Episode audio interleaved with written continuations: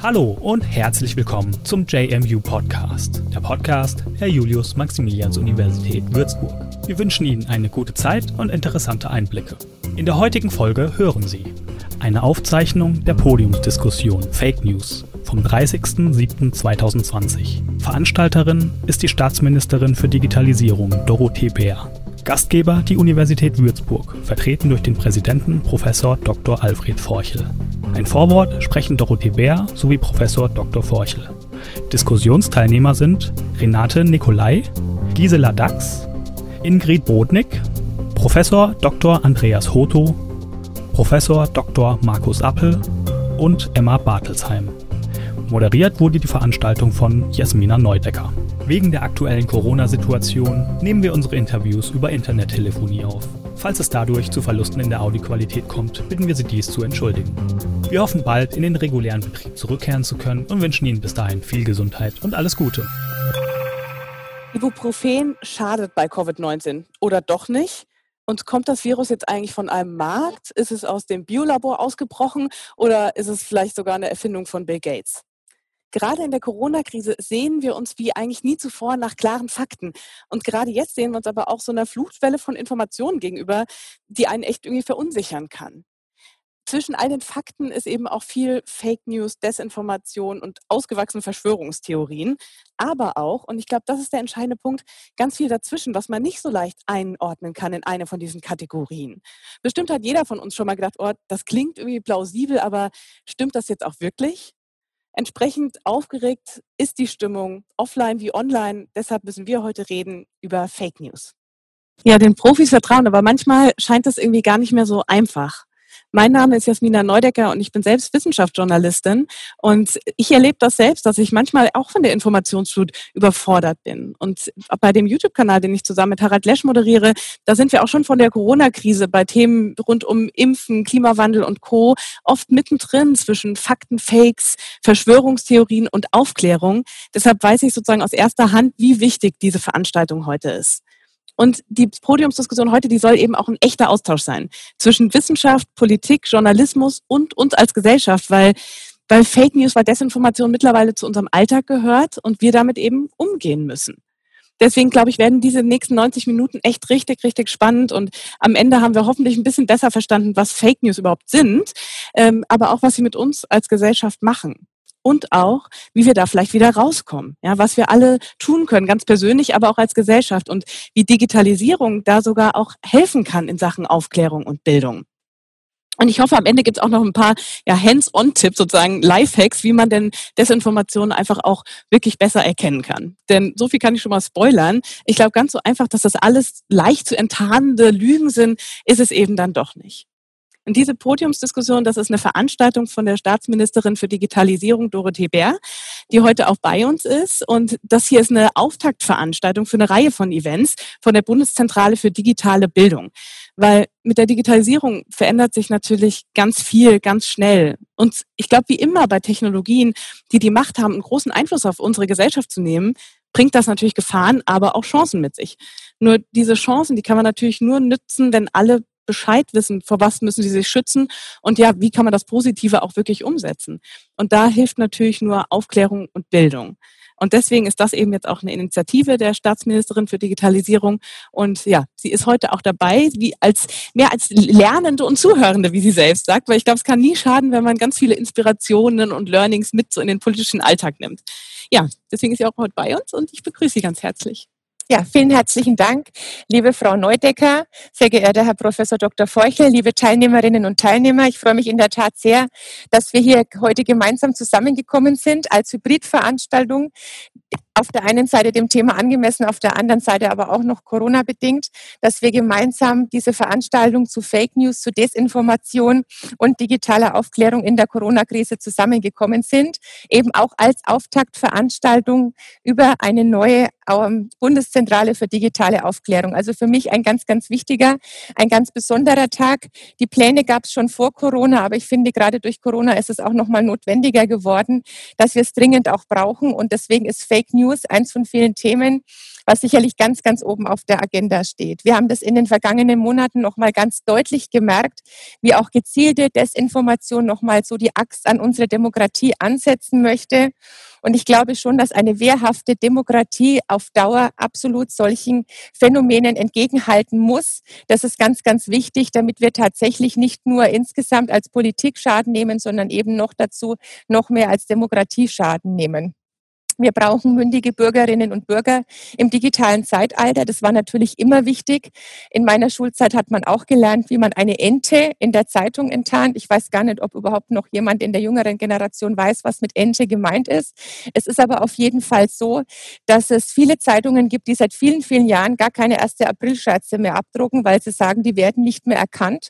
Und deswegen bringen sie sie gar nicht mehr, weil dann wieder die Menschen auf gut Deutsch vom Baum runterzuholen wesentlich schwieriger sei, als dann auch mal an der einen oder anderen Stelle vielleicht einen vermeintlichen Scherz machen zu wollen.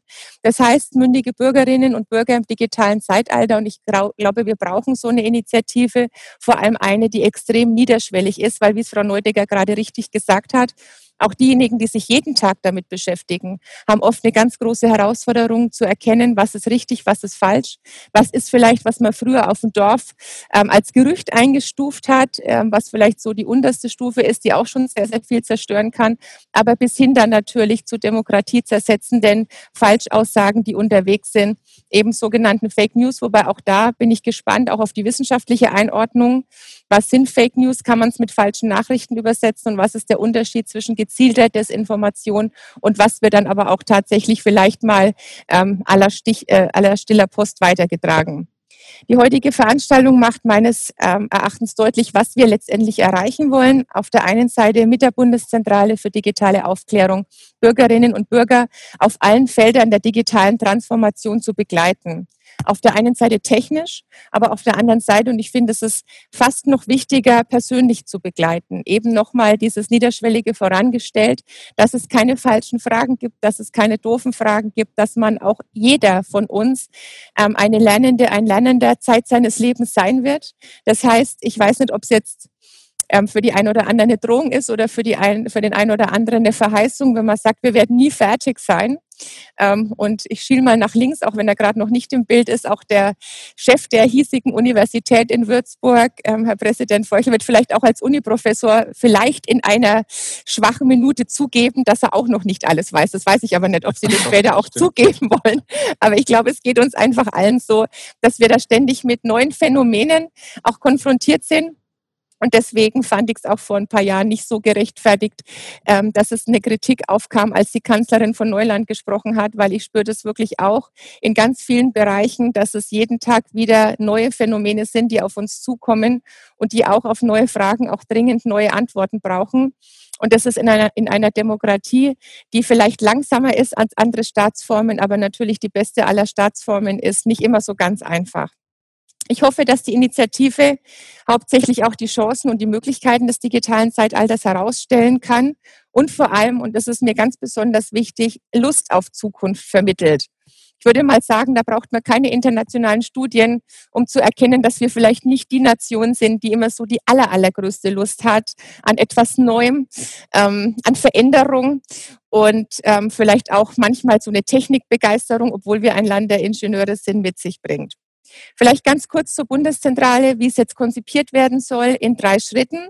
Der erste Schritt einmal als Wissensplattform, wo wir auch mit Veranstaltungsreihen beginnen und wie es Frau Neudegger so schön gesagt hat, eben auch als Politikerinnen und Politiker auch Lernende sein wollen, weil wir eben wissenschaftsbasiert auch unsere Entscheidungen treffen wollen, genauso wie es auch in der Corona-Krise meines Erachtens hervorragend funktioniert hat, auch in einem Zusammenspiel, auch aus Wissenschaft und Politik die unterschiedlich aufbereiteten Informationen dann eben zu Themen wie heute Fake News, aber auch Big Data, 5G und 5G nicht nur technisch, sondern auch eben beispielsweise 5G das Thema beleuchtend, wie viel Angst vor Strahlen muss ich denn wirklich haben und hilft's was, wenn ich Mobilfunkmasten anzünde, sind dann alle Probleme der Menschheit gelöst. Ich glaube, das können wir heute schon mit Nein beantworten. Aber auch das Thema Plattformökonomie mit echten Experten und Expertinnen aus der Verwaltung, aus der Wirtschaft, aus der Wissenschaft und eben aus der Gesellschaft als Ganzes, weil wir auch nur gemeinsam diese digitale Transformation auch für unser Land in einem gemeinsamen Europa auch zum Besten verändern können. Also die heutige Veranstaltung als erste in einer Veranstaltungsreihe. In einem zweiten Schritt dann nochmal ein Wissensportal, wo auch die Angebote der Bundeszentrale verstetigt und ausgeweitet werden sollen, beispielsweise mit einer digitalen Bildungsoffensive, mit freien Lern- und Lehrmaterialien auch für digitale Grundkompetenzen. Also quasi auch eine Art digitaler Volkshochschule, die wirklich auch sich niederschwellig an jede Einzelne und jeden Einzelnen richten soll in ganz Deutschland. Nichts für Eliten, nichts für Städte, sondern tatsächlich für jeden, egal wo er sich befindet, in welcher Lebenssituation und vor allem auch in welchem Bereich unseres Landes. Und auch ich hoffe, dass zumindest in den letzten Monaten, ähm, getreu dem Motto, ähm, getreu des Mottos Never Waste a Crisis, die letzten Zweifler gemerkt haben, dass es nötig ist, dass das, was mir seit Jahren ein Herzensanliegen ist, etwa nichts ist, was irgendwie Luxus ist, sondern zwingende Notwendigkeit. Und wir haben gerade auch, was das Thema Bildung betrifft, vielleicht auch, ist es komisch, wenn Sie das jetzt von der Bundespolitikerin hören, vielleicht nicht die rechtlichen Voraussetzungen in jeder Verästelung, aber ich glaube, dass wir eine moralische Verpflichtung haben, da auch tätig zu werden. Und der dritte Schritt, und der ist vielleicht auch der wichtigste, aber sicherlich auch mittel- und langfristig der aufwendigste, nochmal eine Befähigung von Mensch zu Mensch weil es mein Wunsch ist, dass künftig auch Digitalbotschafter im ländlichen Raum auch über digitale Themen aufklären, Schulungen anbieten, Workshops anbieten, aber eben auch ganz kurzfristig, ganz schnell auf Fragen, auf Hilfestellungen reagieren können, weil Digitalisierung eben nicht ein abgeschlossenes Projekt ist, sondern eine gemeinschaftliche Entwicklung unserer Gesellschaft, die aneinander wächst, die miteinander wächst, wo wir nicht nur sagen, was ist diese Digitalisierung eigentlich, was bringt sie nämlich den Menschen, also den Mensch so in den Mittelpunkt des Handelns auch zu stellen. Und deswegen freue ich mich ganz besonders, dass wir es auch wertebasierend aufbauen wollen und wie man so schön sagt, human-centered, also humanzentriert den Mensch in den Mittelpunkt stellen. Vielleicht noch einige wenige Sätze zur heutigen Diskussion. Fake News ist ein ganz wichtiges Thema, weil ähm, es ist nicht nur so, dass wir selber manchmal zweifeln, sondern ich glaube, jeder von uns hat auch schon mal ähm, in WhatsApp-Gruppen, aber auch in Signal- oder Threema-Gruppen irgendwelche Sachen zugeschickt bekommen. Entweder empört zugeschickt bekommen, im besten Falle noch zugeschickt bekommen mit, stimmt das wirklich, kannst du das mal für mich prüfen? Ich hatte erst letzte Woche wieder, wo ich eigentlich dachte, jemand, der ähm, studiert ist, promoviert ist und dann trotzdem mir was zugeschickt hat und sich darüber aufgeregt hat, dass die kompletten Goldreserven Deutschlands verloren sind, weil die im Ausland gestohlen wurden. Ähm, und diese Propaganda, die dann weitergegeben wird, die dann auch eben was macht mit Menschen, die auch Meinungen festigt, ist eben etwas, was wir da dringend durchbrechen müssen. Und Frau Neudecker hat es angesprochen, Gerade im Zusammenhang mit Corona haben wir nochmal einen substanziellen weltweiten Anstieg des Kommunikationsaufkommens natürlich insgesamt bemerkt und damit natürlich nicht nur zusätzlichen Flausch und zusätzlich positive Vibes, sondern eben auch sehr viele Verschwörungstheorien, die nochmal gekommen sind. Wurden ja mittlerweile auch Bücher drüber geschrieben. Angela Merkel ist Hitlers Tochter und ähnliches. Und das sind Dinge, die dann oft geglaubt werden und weitergetragen werden. Das heißt, neben seriösen Informationen, und das ist ja das Spannende an der Digitalisierung, dass ich auf Knopfdruck seriöse Informationen für jedes Thema, jeder Art bekomme, Halbwahrheiten, das ist immer am gefährlichsten, wenn ein bisschen was dran ist, aber die Hälfte eben nicht stimmt oder eben auch Verschwörungstheorien und dann gezielte Desinformation. Und hierbei werden die Verbreitung von Desinformation und Verschwörungstheorien natürlich auch von ausländischen und nationalen Akteuren beobachtet. Wir haben als Bundesregierung unsere nationalen und internationalen Aktivitäten und Maßnahmen aufgrund der Entwicklungen auch im Bereich der Desinformation an die Lage angepasst.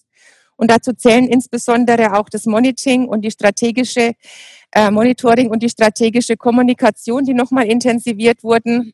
Unsere Sicherheitsbehörden beobachten ganz genau, ob und wo Desinformation erfolgt.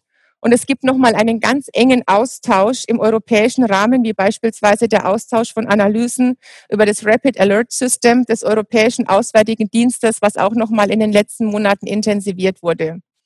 Wir haben im G7-Kreis darüber gesprochen und in der NATO. Und es ist auch Ziel im Rahmen der deutschen Ratspräsidentschaft, die wir ja jetzt seit 1. Juli auch innehaben, die Resilienz von Gesellschaften auch im Umgang mit falschen und irreführenden Informationen im Netz nochmal zu stärken. Das möchten wir mit dem sogenannten EU Democracy Action Plan der Kommission auch nochmal im Rat diskutieren. Zugleich prüft die EU-Kommission gemeinsam mit den Mitgliedstaaten, ob auch Maßnahmen gegen Desinformation auch im Digital Services Act nochmal verankert werden sollen, weil es ganz wichtig ist, dass wir uns dafür einsetzen, für Transparenz, für Offenheit und vor allem für demokratischen Pluralismus auch als Schlüssel für eine erfolgreiche Pandemiebekämpfung. Und es ist natürlich auch ein effektiver Schutz unserer Demokratie vor diesen Desinformationskampagnen. Wir brauchen eine Öffentlichkeit, in der dieses Wissen auch geteilt werden kann und wo sich die Bürgerinnen und Bürger austauschen können, verständigen können, ohne, und das ist ganz wichtig, dass sie das Gefühl haben, dass sie sich nicht trauen dürfen, mal nachzufragen und dass sie eben dann auch Anlaufstellen brauchen, wo sie dann auch wissen, dass sie sich auf diese Informationen auch verlassen können. Also Wahrheit und Transparenz.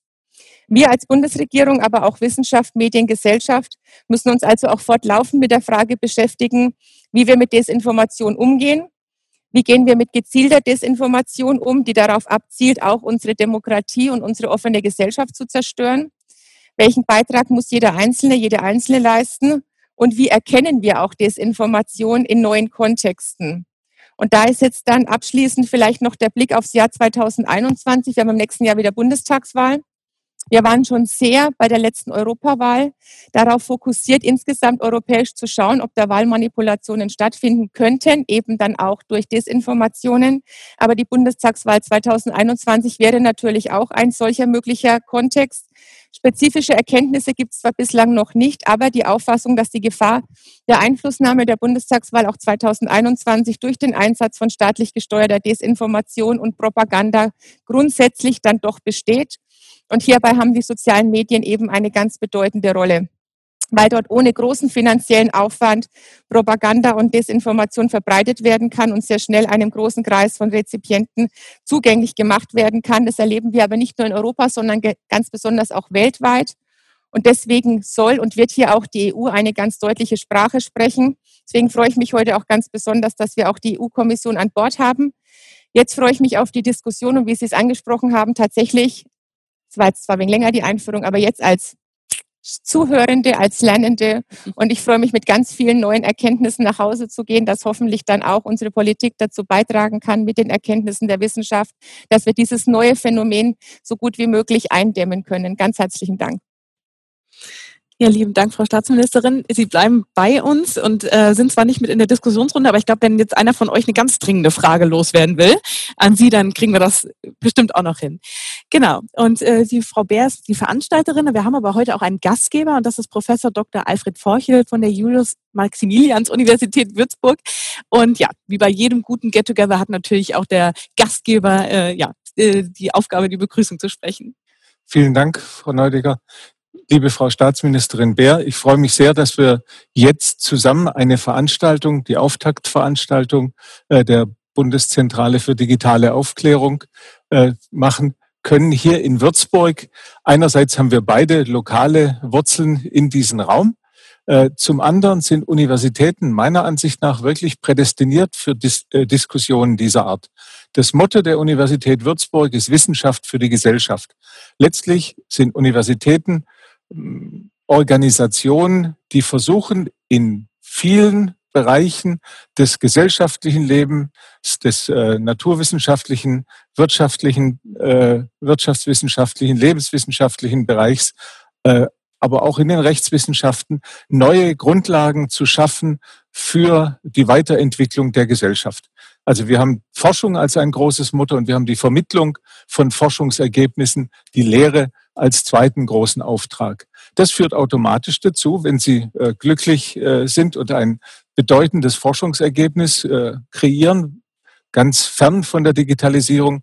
Vor 125 Jahren in Würzburg Wilhelm Konrad Röntgen, äh, der hier die Röntgenstrahlen entdeckt hat, dann haben Sie natürlich etwas, das in Windeseile, das ging damals in Wochen um die Welt, bei den beschränkten technischen Möglichkeiten wirklich erstaunlich.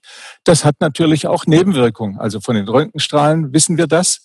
Und wir wissen das auch von dem Thema hier, die Digitalisierung, die jetzt in aller Munde ist, die die Gesellschaft letztlich so transformiert, wie wir das in den, äh, ich würde mal sagen, in den letzten 100 Jahren von einer einzigen Technologie gar nicht gesehen haben.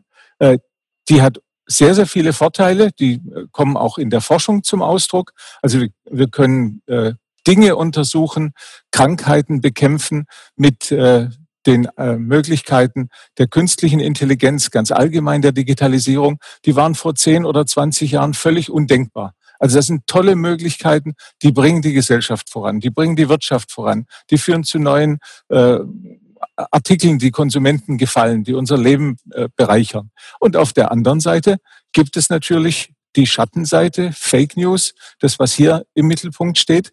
Und da gilt es auch wieder äh, dafür zu forschen. Das passiert ja auch an der Universität, werden wir nachher bei der äh, Panel-Diskussion sicher hören. Welche Möglichkeiten haben wir denn da, unsere Forschungsergebnisse, unsere Methoden einzusetzen, um Fake News äh, zu verhindern, zu entlarven. Äh, letztlich ist es eine kontinuierliche Entwicklung. Es gibt eine neue Technologie, die hat Nutzanwendung und die sind toll. Und die hat auch ihre Schattenseiten. Und jetzt sind wir bei einer Technologie mit solch gewaltiger Bedeutung, dass es wirklich wichtig ist, die Schattenseiten auch ganz gründlich zu diskutieren und zu schauen, wie kommen wir vorwärts. Denn die guten Seiten äh, dürfen dadurch nicht drunter leiden ja, ich wünsche uns ganz spannende Diskussionen. Vielen Dank. Ja, vielen Dank, Herr Professor Forchel. Ihr seht vielleicht schon, ich habe die Position gewechselt und bin jetzt hier inmitten unserer Diskussionsrunde schon. Wir haben nämlich eigentlich gar keine Zeit zu verlieren und ich würde sagen, wir steigen dann auch gleich ein. Und ihr könnt auch die ganze Zeit eure Fragen stellen. Ich werde die hier auf dem Tablet hoffentlich äh, sehen und dann auch immer mal wieder versuchen einzustreuen. Ansonsten nehmen wir uns aber auch hinten raus noch ein bisschen Zeit dafür. Ja, und wir haben heute eine richtig, richtig spannende Runde, nämlich aus ganz vielen Bereichen sind die Leute hier zusammengekommen. Ich glaube, das ist auch gerade bei dem Thema super wichtig, dass man eben das Ganze von unterschiedlichen Perspektiven beleuchtet. Wie Herr Professor Forchel eben schon gesagt hat, ist dann natürlich die Wissenschaft äh, spielt da eine, eine große Rolle. Und da haben wir heute jemanden mit dabei, ja, wenn es um, ich sag mal, wenn man schon hört, Algorithmen, Big Data, Social Bots, ich weiß nicht, vielleicht geht es Ihnen und euch da manchmal wie mir. Wir werden da von der Technik total beeinflusst, die wir oft nicht zu 100 Prozent durchblicken. Und dabei könnten wir ja die Technik auch zum Positiven nutzen. Ja, und uns das zu erklären, dafür haben wir einen Fachmann in der Runde, nämlich Professor Andreas Hoto. Er ist nämlich Mathematiker und Informatiker an der Universität Würzburg. Und ja, das hier ist seine Perspektive auf das Thema. Im Bereich KI beschäftige ich mich mit Data Science und Machine Learning und forsche an Deep Learning Methoden. Ein Schwerpunkt ist Natural Language Processing zu Deutsch Sprachverarbeitung, zusammen mit Wissensgrafen, also sogenannten strukturierten Wissen, wie man es in einfacher Form auch aus Datenbanken kennt. Machine Learning spielt sowohl bei der Erzeugung als auch im Kampf gegen Fake News eine wichtige Rolle.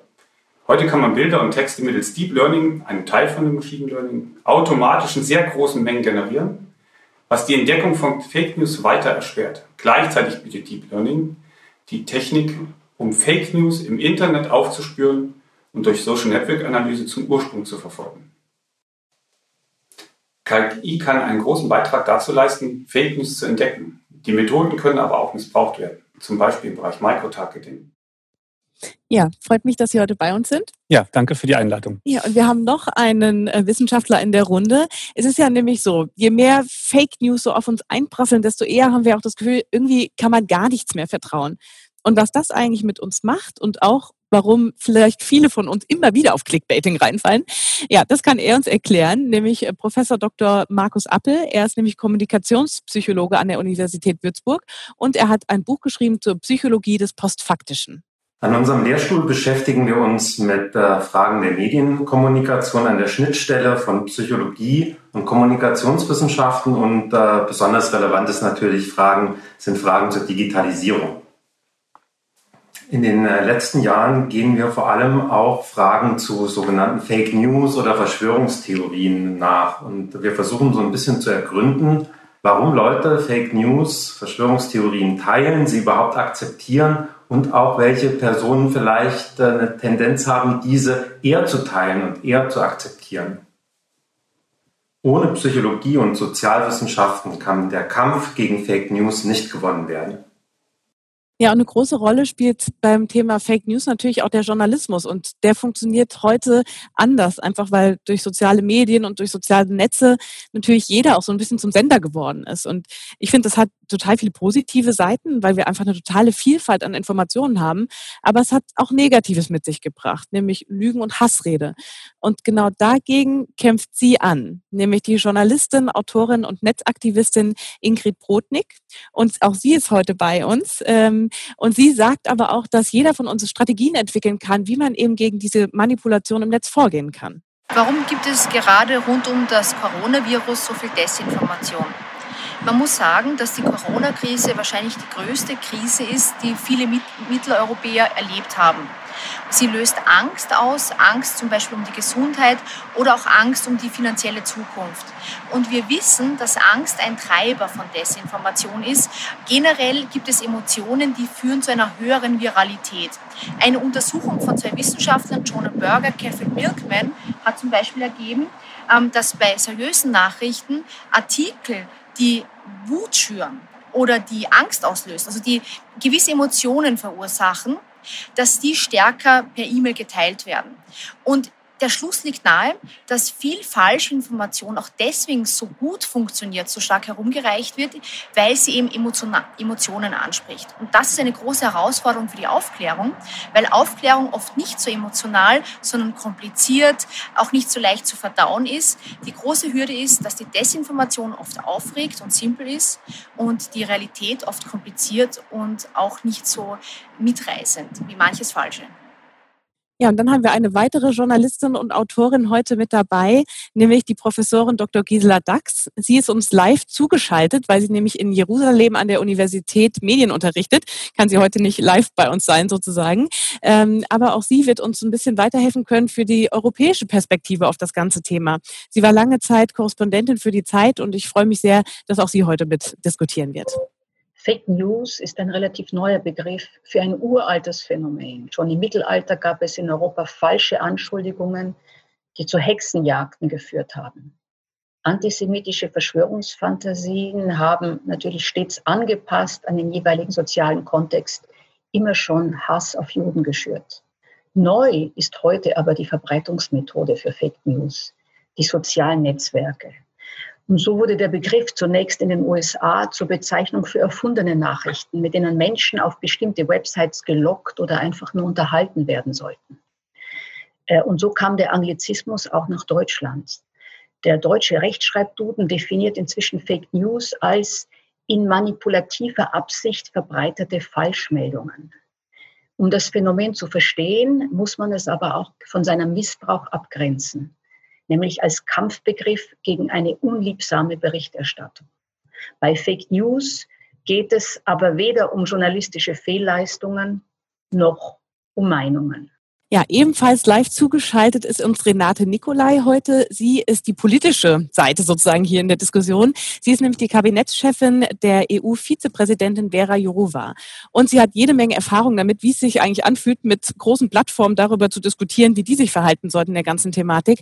Sie hat nämlich maßgeblich an einem Verhaltenskodex zur Hassrede mitgewirkt. Und sie kann uns auch Einblicke darin geben, wie man sich denn gegen Manipulationen beim Wahlkampf äh, zu Wehr setzen kann. Sie sieht, glaube ich, für die EU schon, dass das eine große Herausforderung ist, aber blickt da auch positiv in die Zukunft. Disinformation und Fake News sind aktuelle Themen, die sowohl national als auch auf der europäischen Bühne eine große Relevanz haben. Gerade Covid hat gezeigt, dass wir es nicht nur mit einer Pandemie, sondern auch mit einer Infodemie zu tun haben. Desinformationswellen wie Verschwörungstheorien oder schlechte Ratschläge können die Sicherheit und Gesundheit der Bürgerinnen und Bürger gefährden. Desinformation und Fake News waren immer Teil der gesellschaftlichen Debatte. Aber durch die sozialen Medien können sie innerhalb kürzester Zeit eine Wirkung entfalten, wie es in der Offline-Realität niemals möglich gewesen wäre. Zudem ändert sich das Informationsverhalten und Menschen bleiben zunehmend in ihren sozialen Bubbles, im Netz und sind Objekte von Microtargeting. Eine Gesellschaft, die sich wie unsere in einer umgreifenden digitalen Transformation befindet, muss sich daher besser aufstellen, um unsere offenen Debatten, die Pluralität der Meinungen und letztlich auch unsere Demokratie nicht zu gefährden.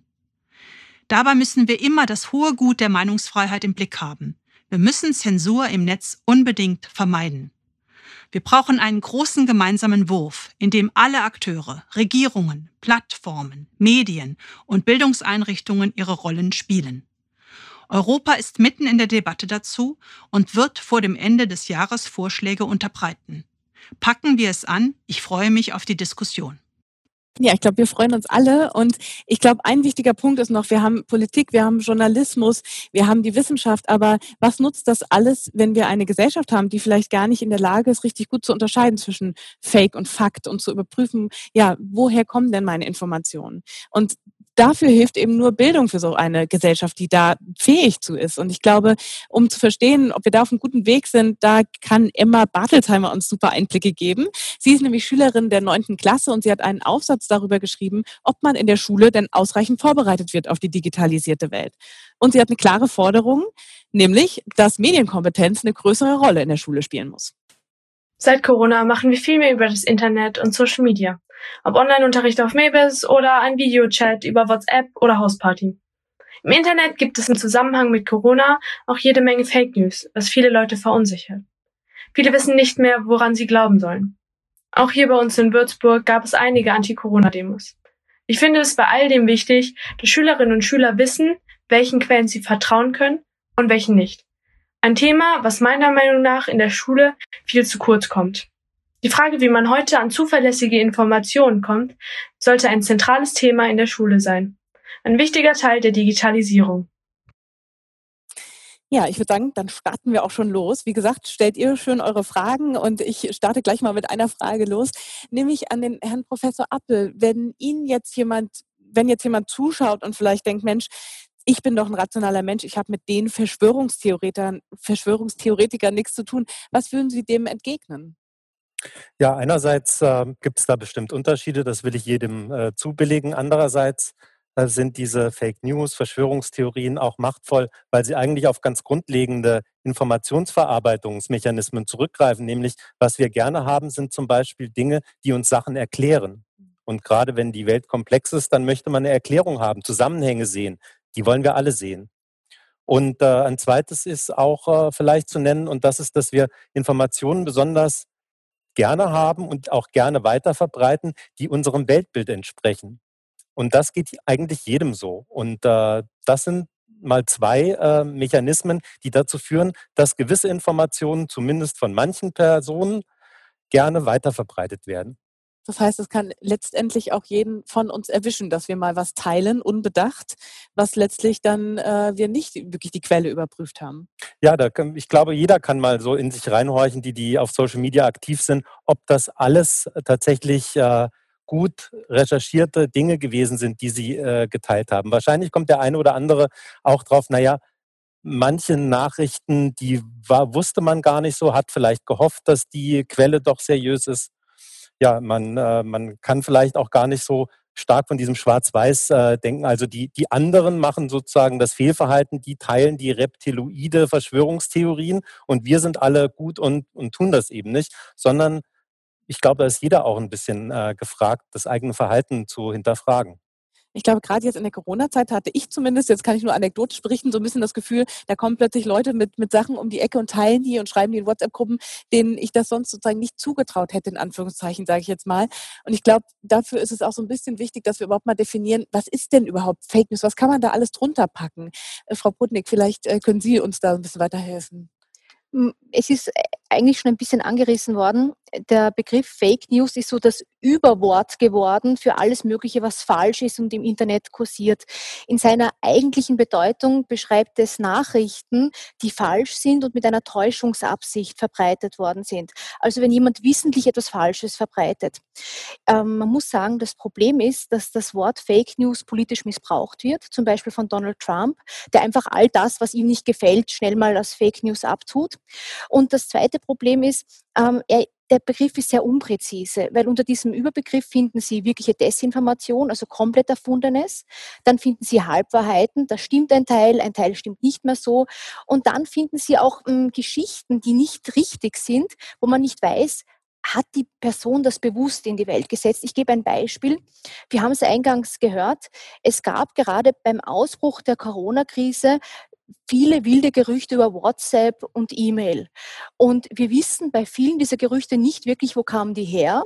Und zum Beispiel hat die Person das selbst geglaubt, die das aufgenommen hat, oder hat die vielleicht bewusst Leute reingelegt.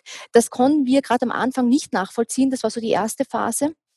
Die zweite Phase war dann die, wo falsche Gesundheitstipps verbreitet worden sind. Auch hier kann es sein, dass Leute das vielleicht selbst geglaubt haben. Ein Teil hat das vielleicht nicht geglaubt, sondern hat vielleicht auch monetäre Absichten gehabt. Das heißt, hier sehen wir, hier können auch finanzielle Ziele eine Rolle spielen, dass ich ein Produkt verkaufe. Ähm, das war die zweite Ebene, wo es hieß, nimm Vitamin C, nimm Ingwer, dann wirst du gerettet sozusagen. Und dann kam so die dritte Phase, hm, nämlich Verschwörungstheorien. Und da muss man sagen, da waren es eigentlich Gruppierungen in vielen Fällen, die schon seit Jahren aktiv sind. Zum Beispiel überzeugte Impfgegner, Menschen, die seit Jahren gegen 5G Sturm laufen. Und die sind dann Trittbrettfahrer dieser hm, Zeit geworden. Kurz gesagt, der Begriff Fake News ist schwammig. Ich glaube, verschiedene Leute verstehen, verstehen Verschiedenes darunter. Im Detail muss man immer hinschauen, ist das etwas komplett Falsches? Ist das, ist das etwas halb Falsches? Das Problem ist, ähm, auch Dinge, die halb falsch sind, sind so, total gefährlich, weil oft funktioniert das besser, was noch einen wahren Kern hat. Mhm. Wenn etwas komplett erfunden ist, kann ich das als Journalistin sehr schnell widerlegen. Das Problem an vielen guten Gerüchten ist, dass es noch einen wahren Kern gibt und das sickert dann viel besser ein. Das sickert viel besser ein. Und ich meine, das hat natürlich einmal was mit, glaube ich, der, der Art und Weise zu tun, wie Sie eben gesagt haben, wir wollen alle lieber was glauben, was in unser Weltbild passt und teilen das dann natürlich auch viel eher.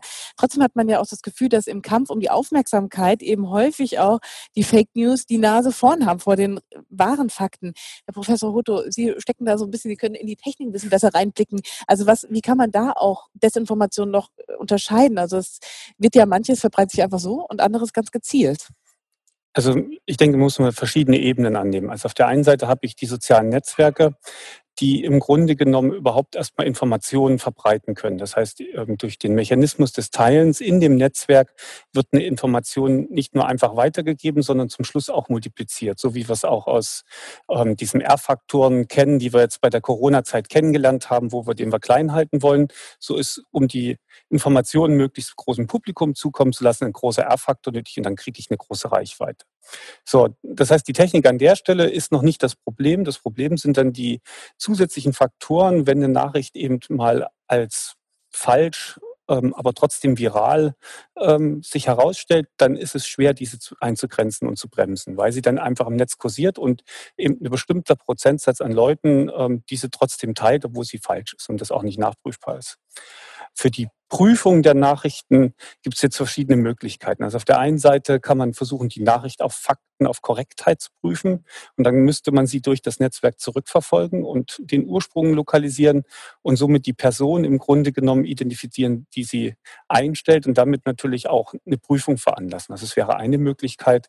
Andere sind, dass man die Fakten an sich überprüft, völlig unabhängig, wie es durchs Netz gegangen ist. Da sind wir schon quasi bei Ideen, wie man auch mit Technik äh, ja. zur Lösung beitragen kann. Was Sie aber gerade gesagt haben, ist ja auch ganz interessant. Also gerade wenn wir über die Motive sprechen und dahin, ja, wer setzt das eigentlich in die Welt? Ich glaube, das ist was, was fragen wir uns alle irgendwie. Wer hat denn ein Interesse daran? Und da würde ich auch gerne die äh, Frau Dr. Professor Dr. Gisela Dax äh, mit dazu holen, was hoffentlich gleich funktioniert über die Live-Schalte. Ähm, man hat ja manchmal auch das Gefühl, äh, Frau Butnik hat eben schon gesagt, das sind häufig auch Leute, die sind also Leute, ich, das klingt jetzt so, ja, aber ähm, dass da auch sich etwas vereint und durchmischt im sozusagen Glauben daran, dass hier etwas nicht stimmt und dass wir sozusagen an der Nase herumgeführt werden. Naja, ich glaube, es haben sich tatsächlich Querfronten gebildet. Also für Leute, wurde gerade erwähnt, die also finanziell, politisch oder aus anderen Gründen motiviert sind, Fake News in die Welt zu setzen, da haben da eine äh, fantastische Gelegenheit in einer Corona-Krise tatsächlich da verschiedene Gruppierungen zu vereinen. Also da wurde auch gerade schon erwähnt, man hat äh, äh, äh, Verschwörungstheoretiker, man hat die Anti-Vax, also die Impfgegner, die damit sind, andere Aktivisten oder auch einfach Leute, die gegenüber ihren Regierungen äh, oder Gesundheitsorganisationen kritisch eingestellt sind, die eigentlich normalerweise nichts miteinander zu tun haben, aber in einer Querfront jetzt da vereint sind, wo sich die Leute, und das ist, glaube ich, eine ganz wichtige Frage, die gerade gestellt wurde, der, der das als erstes geschaffen hat, hat er selber dran geglaubt oder hat er das absichtlich geschaffen? Und da will ich nochmal dran erinnern, es ist auch nicht immer nur äh, äh, ein ganz bewusstes in eine Richtung schlagen. Wenn Sie sich erinnern, bei den amerikanischen äh, Wahlen 2016 waren es in Mazedonien Jugendliche gewesen, die hatten Geld damit verdient, äh, äh Tweets rauszuschicken äh, gegen Hillary Clinton. Und dann hat man sie gefragt, ob das was mit ihrer Einstellung zu tun hat. Dann sagten die, nein, wir hätten genauso gut auch gegen Trump äh, die, die, die Tweets rausschicken können. Aber die Clickbites äh, gegen Hillary Clinton waren einfach sehr viel mehr und für jedes Draufklicken haben sie Geld bekommen. Also es sind auch solche Motivationslagen oder Leute, die einfach äh, ja, den Tod von Promis irgendwo ankündigen auf, in den äh, Nachrichten, um da auf ihre Websites zu locken. Also bei der, bei der Pandemie Corona ist es jetzt wirklich ein, ein, ein Fall, wo man sagen kann, da werden jetzt die großen Gruppen, die es schon lange gab, wie das gerade erwähnt wurde, in einer, ja, in, vereinigt worden sind, wie man das bisher eigentlich selten hatte. Und thematisch, äh, da bleiben wir nochmal dabei, ist es ja auch manchmal so, dass man das Gefühl hat, da sind jetzt sozusagen alte Geschichten, kommen jetzt im neuen Gewand wieder. Wie nehmen Sie das da gerade wahr? Also da muss man vielleicht wirklich ein bisschen zurückgehen aus historischer Perspektive. Im Mittelalter, ja, also ich hatte das vorhin erwähnt, es gab Hexenjagden, äh, es gab die berühmte Brunnenvergiftungslegende, äh, die damals im 14. Jahrhundert, als es die Pest gab, natürlich dann auch den Juden mit angehängt wurden als, als schwache Gruppe. Äh, man hat Mitglieder geheimer Verbände, die hinter den Kulissen Stritten ziehen, beschuldigt, dass sie damit verantwortlich sind. Und dann kam die Erfindung des Buchdrucks. Und dann hatte man letztendlich auch in Form von gedruckter Form, trotz Aufklärung, auch was es Gerüchte vorher mündlich gab, schriftlich geschrieben, auch eines der berühmtesten Werke, ein Vorla die, die Protokolle der Weisen von Zion, auch da in Europa äh, antisemitische Verschwörungstheorien von Strippenziehern, die im Grunde die christliche Welt äh, äh, kaputt machen wollen. Und jetzt kam das Internet. Äh, und da äh, sind es jetzt, jetzt heute glaubt zwar jetzt niemand mehr an den Teufel wie früher, das ist vielleicht der Unterschied zum Mittelalter, also solche Gefühle lassen sich weniger mobilisieren. Aber für, ich denke, einmal ist da die Lust mit am Tabubruch bei vielen Leuten oder auch das Gefühl, naja, Vielleicht äh, weiß man es ein bisschen besser, kann sich im Grunde etwas erklären, eine chaotische Welt, in der man sich schwer tut, sich zurechtzufinden. Und da hat man es vielleicht schon gerne, wenn man sagt, ach, ich, ich durchschaue das alles und im Grunde ist die Wahrheit sehr viel komplizierter und, und da sind dunkle Kräfte am Werk. Das Problem ist nur heute in der Internet-Ära, und wir haben das auch gerade gehört, dass da, wenn etwas einmal viral draußen ist, kann man es zwar vom Netz ziehen, aber dann ist es schon Millionenmal angeschaut worden, heruntergeladen worden. Das ist natürlich sehr viel schwieriger einzudämmen. Und ich glaube, da, man könnte jetzt natürlich sagen, ja Gott, dann ist es irgendwie in der Welt, dann glauben es eben manche, ist auch wurscht. Aber ich glaube, so einfach dürfen es uns ja nicht machen, Herr Professor Appel. Was macht das denn auch mit einer Gesellschaft, wenn man äh, die ganze Zeit das Gefühl, man muss so ein bisschen misstrauisch sein. Was wird einem da geschickt? Sogar auch von Menschen, die einem ja sehr nahe stehen. Also diese äh, Geschichte mit dem Ibuprofen beispielsweise hat mir damals meine Mama geschickt. Ne? Hat sich dann sofort entschuldigt, oh Gott, was habe ich dir da weitergeleitet? Aber da passiert natürlich was in den Köpfen der Leute. Ja, so Verschwörungstheorien oder Fake News, die haben ja manifeste Konsequenzen. Also denken wir jetzt an Corona, da sind die Konsequenzen liegen natürlich ja auf der Hand. Und die Konsequenzen betreffen dann nicht nur die Personen, die sich dann nicht impfen lassen wollen, sondern bei Impfen, Maskenpflicht etc. betrifft das eben alle. Das heißt, nur an falsche Dinge glauben ähm, kann manchmal skurril wirken, wenn man jetzt so an Flat Earth, dass die Erde eine Scheibe ist. Das hat vielleicht keine Konsequenzen. Die Leute fliegen trotzdem irgendwie um den Erdball. Aber in diesen medizinischen Bereichen, mal als Beispiel, ähm, hat das manifeste Konsequenzen, eben nicht nur für die Leute, die daran glauben. Hm. Ich weiß nicht, Emma, vielleicht, ähm, wie nimmst du das denn wahr, jetzt auch gerade in der Corona-Krise? Also woher kriegen denn deine Mitschüler jetzt zum Beispiel ihre Infos? Und spürst du dann auch, dass die vielleicht sagen, ach Mensch, so, so wild wird das mit dem Virus schon nicht sein oder so in die Richtung? Also es ist immer ziemlich unterschiedlich. Manche kriegen da gar nichts mit. Andere, die haben auf Insta ganz viele Posts gesehen und erzählen mir das dann immer. Und wenn es jetzt so absurde Theorien sind, dann merken die auch meistens selber, okay, das stimmt nicht, das, das geht eigentlich so gar nicht. Aber eine Freundin von mir, die kam eben zu mir und meinte, ja, ich habe das und das im Internet gehört. Hast du davon was gehört? Kann das stimmen? Und dann habe ich sie gefragt, ja, wo hast du das denn gelesen und was hat die Person so als Quellen angegeben? Und sie hat gesagt, ja, keine Ahnung, wer das geschrieben hat. Die Person hat auch keine Quellen angegeben. Und dann habe ich mir gedacht, da musst du doch eigentlich wissen, dass das keinen Sinn macht, dass das so nicht stimmen kann. Wie kommt das, dass du da genau die richtigen Fragen sozusagen gestellt hast? Und naja, also ich habe ein bisschen äh, Vorteile, weil mein Vater, der ist auch Journalist und so. Und deswegen habe ich das schon ein bisschen gelernt und mich interessiert das Thema auch selber sehr. Und deswegen achte ich da auch selber immer drauf. Aber hast du das Gefühl, dass deine Mitschüler da sozusagen, ja, dass denen da was mangelt? Ich glaube schon. Also wir machen das Thema zwar auch in der Schule und auch im Deutschunterricht, wenn man das Thema Zeitung hat zum Beispiel, aber das macht man einfach viel zu kurz und ich glaube, dass die auch nicht so wirklich wahrnehmen, wie wichtig dieses Thema eigentlich ist und das dann einfach schnell wieder vergessen. Mhm. Ich würde gerne die äh, Frau Nicolai in, in die Runde nehmen und auch mal fragen, aus Ihrer Sicht, Sie haben ein bisschen Überblick über die Situation äh, in der EU weit sozusagen. Ähm, wie ist denn da das Bildungssystem aufgestellt und wie ist die EU generell auch aufgestellt? Das sind jetzt so ein bisschen zwei Fragen, ähm, äh, um sowas sozusagen zu verhindern, dass sich da Sachen verbreiten und vielleicht Schülerinnen und Schüler ähm, da was in, ja, weiter verteilen, was man nicht mehr zurückholen kann immer ein bisschen darauf achten, wo wir Kompetenzen haben. Und die Bildungspolitik ist jetzt nun wirklich eher ein, Kompetenzbereich äh, von Mitgliedstaaten, was aber nicht bedeutet, dass ich uns da aus der Verantwortung herausnehmen will. Ähm, ich denke, die Debatte, die angestoßen wurde über Digital Skills äh, in der digitalen Transformation, auch auf der europäischen Ebene, wir werden zum Beispiel auch im September da einen äh, Digital Skills Action Plan sehen. Die Debatte, die wir auch kennen in Europa, über, ähm, das ist alles wunderbar, dass wir in dieser äh, transformativen Gesellschaft leben, aber es gibt immer auch noch Bereiche in der EU, wo Zugang zum Internet überhaupt keine Realität ist. Ähm, also die Digital Divide-Debatte, die kennen wir. Ähm, also ich glaube, das ist durchaus auch ein Thema äh, auf der europäischen Ebene und auch die Bildungsminister kommen ja im Rat regelmäßig zusammen und können da durchaus sich austauschen. Aber da im Bildungsbereich können sie weniger von europäischer Seite harte äh, Rechtsetzung erwarten, einfach wegen der Kompetenzbegrenzung.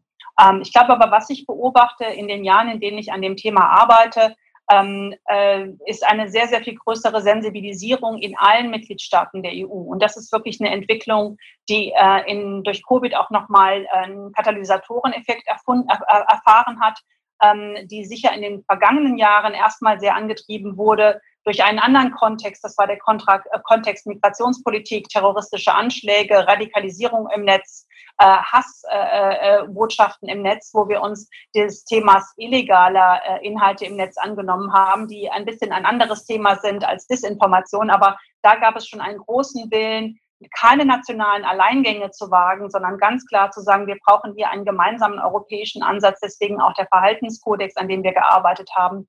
Disinformation ist ein bisschen komplexer, äh, weil es hier nicht darum geht, äh, wie bei den Hassreden, die sind strafrechtlich bewährt. Da ging es darum, die Sachen aus dem Netz rauszukriegen und mit den Plattformen auch zu einer Vereinbarung zu kommen, dass sie nicht mehr sagen, wie am Anfang der Debatte, wir bieten doch nur die Pipe an, was da durchläuft. Damit haben wir doch gar nichts zu tun. Ähm, sondern über diese Debatte sind wir zum Glück hinweg. Das sagt niemand mehr im Silicon Valley. Ähm, aber, aber trotzdem ist es bei Disinformation natürlich komplizierter, weil da geht es nicht unbedingt darum, äh, eigentlich geht es überhaupt nicht darum, die Sachen aus dem Netz zu entfernen, sondern es geht darum, Fakten dagegen zu stellen. Es geht darum, die Pluralität der Meinungen sicherzustellen, sodass sich jeder wirklich auf der Basis von Fakten und nicht nur auf der Basis einer Information im Bubble äh, eine Meinung bilden kann. Ich glaube, die Sensibilität in den Mitgliedstaaten ist sehr unterschiedlich. Wenn Sie zum Beispiel einige der nordischen Mitgliedstaaten äh, betrachten, die sind seit Jahren äh, sehr stark Opfer von russischen Kampagnen. In allen ähm, äh, äh, ähm, äh, Werbe, in allen möglichen Kampagnen für Wahlen in nordischen Staaten gab es immer nachweislich russische Manipulationskampagnen. Äh, wir haben das ja auch jetzt zum ersten Mal sehr deutlich in einer Mitteilung am 10. Juni gesagt, dass es sowohl von chinesischer als auch von russischer Seite, also auch von Drittstaaten gezielte Desinformationskampagnen gegen die EU oder gegen einzelne Mitgliedstaaten geben kann. Also da ist eine riesige Sensibilität. Das ist nicht überall gleich. Ähm, in anderen Mitgliedstaaten ist die Hassrede im Netz äh, sehr viel stärker verbreitet und die Sensibilität sehr viel größer. Dazu würde ich zum Beispiel die Bundesrepublik äh, zählen. Ähm, aber Covid war für alle, glaube ich, so ein bisschen wie ein Weckruf, ähm, dass es uns alle tangiert. Äh, und es hat sogar die Staats- und Regierungschefs beschäftigt, die im März, als sie zu einem dieser virtuellen Gipfel zusammenkamen, auch ganz klar einen Auftrag an die Kommission gegeben haben, zu diesem Thema weiterzuarbeiten, was wir deswegen auch tun. Also ich würde sagen, im Vergleich zu von vor drei, vier Jahren ähm, sind wir mittlerweile an einem Punkt in Europa, wo Europa ganz klar sieht, wir müssen gemeinsam, wie auch schon die Staatsministerin eingangs gesagt hat, da auch einen Weg finden, äh, in der richtigen Balance zwischen dem hehren Gut der, der Meinungsfreiheit, aber der wehrhaften Demokratie unseren Weg da voranzugehen.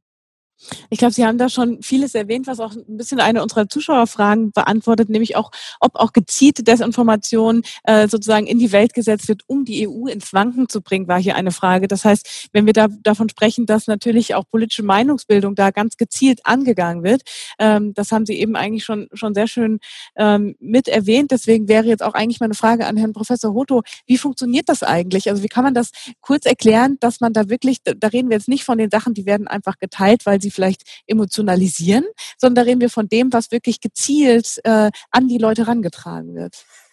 Gut, also ich denke, die technisch gesehen ist die Basis, äh, bilden die Basis unserer sozialen Netzwerke. Und was wir machen in den sozialen Netzwerken ist, wir geben relativ freimütig viele Informationen über uns persönlich preis. Also unsere Vorlieben, unsere Freunde und all diese Dinge. Und was wir dann machen können mit Hilfe von Machine Learning ist, wir können lernen, was bestimmte Vorlieben für uns sind und können herausfinden, welche Nachrichten besonders gut für uns geeignet sind. Das kann man durch einfaches Probieren machen, indem man sich eine Menge von Leuten nimmt und sie fragt, wie sie die Nachrichten finden, ob sie sie weitergeben.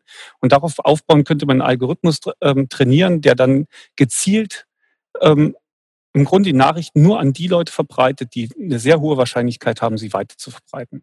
Und wenn ich dieses Wissen habe, dann kann ich damit im Prinzip agieren, kann diese Daten sammeln und kann einen Algorithmus bauen, lernen, eine Maschine trainieren, die im Grunde genommen automatisiert genau die richtigen Leute anspricht. Und das kennen wir unter dem Begriff Microtargeting. Das heißt, da werden, werden Inhalte in einen Kontext gepackt, dass sie mir besonders gut schmecken, weil ich eben in meinen sozialen Netzwerken überall angebe, Mensch, ich stehe auf das und das und dann wird mir das so auch sozusagen rangetragen. Genau, die Informationen, die ich brauche, sind in den sozialen Netzwerken verfügbar und die sind durchaus, also auf der einen Seite gebe ich sie selber preis, auf der anderen Seite kann ich sie inferieren anhand der Freundschaftsnetze. Mhm. Ja, also ich weiß sozusagen, in einem, ich habe einen bestimmten Umkreis, mit dem ich umgehe und dadurch kann ich wiederum auch Zusatzinformationen, die ich vielleicht nicht persönlich preisgebe, herausrechnen. Und aus all diesen Informationen lernt der Algorithmus im Prinzip genau mir die richtige Nachricht zukommen zu lassen. Man braucht Trainingsbeispiele. Ja, das ist mal so ein sogenanntes überwachtes Lernen. Also ich kann lernen anhand von Beispielen. Aber wenn ich das einmal gemacht habe, kann ich das auf Millionen anwenden und das generalisiert. Und damit kann ich gezielt auch ganz kleine Gruppen adressieren. Ähm, und deswegen ist das Ganze auch so effektiv. Und da haben wir dann wieder sozusagen auch äh, Implikationen, wenn es jetzt um Wahlkampf geht, dass da möglicherweise ja. manipuliert wird. Ähm, Frau Prutnik, ich habe eben in den, eine Zuschauerfragen gelesen, äh, ich habe in der Corona-Zeit das Gefühl gehabt, hier äh, Emotionen fristieren. Ähm, das hat ja auch wieder was, also der Kontext, in dem mir das, die Information sozusagen zugetragen wird, hat ja auch wieder ganz viel damit zu tun. Ähm, Sie haben, glaube ich, mal gesagt, äh, soziale Netze sind Dramamaschinen. Ähm. Genau, wir wissen ja, eigentlich gar nicht so viel über das Innenleben der großen Plattformen. Viele von uns nutzen Facebook, aber wir kennen eigentlich die Spielregeln nur ganz schemenhaft. Zum Beispiel, welches Posting wird einer Million Menschen angezeigt und welches sehen nur zehn. Und Facebook hat ein paar Informationen online, sagt zum Beispiel, die Interaktion, die Zahl der Likes, der Kommentare ist wichtig, wie viele Leuten das eingeblendet wird. Und wir wissen aus Untersuchungen auch schon vor Facebook, dass wenn etwas emotionalisiert, es mehr Interaktion auslöst. Das heißt, etwas, das Leute wütend macht, zum Beispiel, wird eher diskutiert.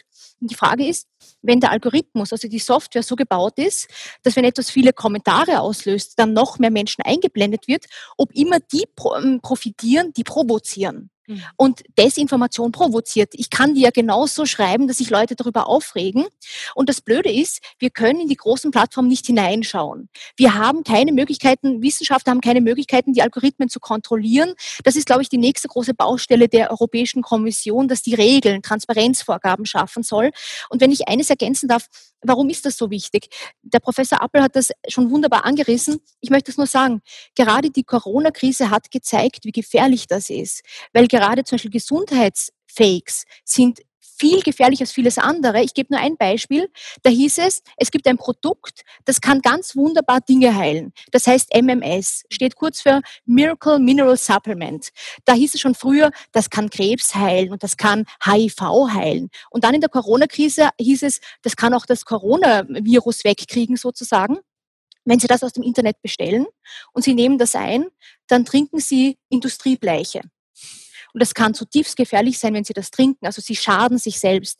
Die zweite große Gefahr ist, das hat äh, die Ministerin eigentlich auch angerissen, ähm, das ist demokratiezersetzend, was da verbreitet wird. Es geht ja nicht nur um Misstrauen, es gibt die Verschwörungstheorie, die deutsche Bundesregierung würde seit 2013 von dem Coronavirus wissen. Das ist Humbug.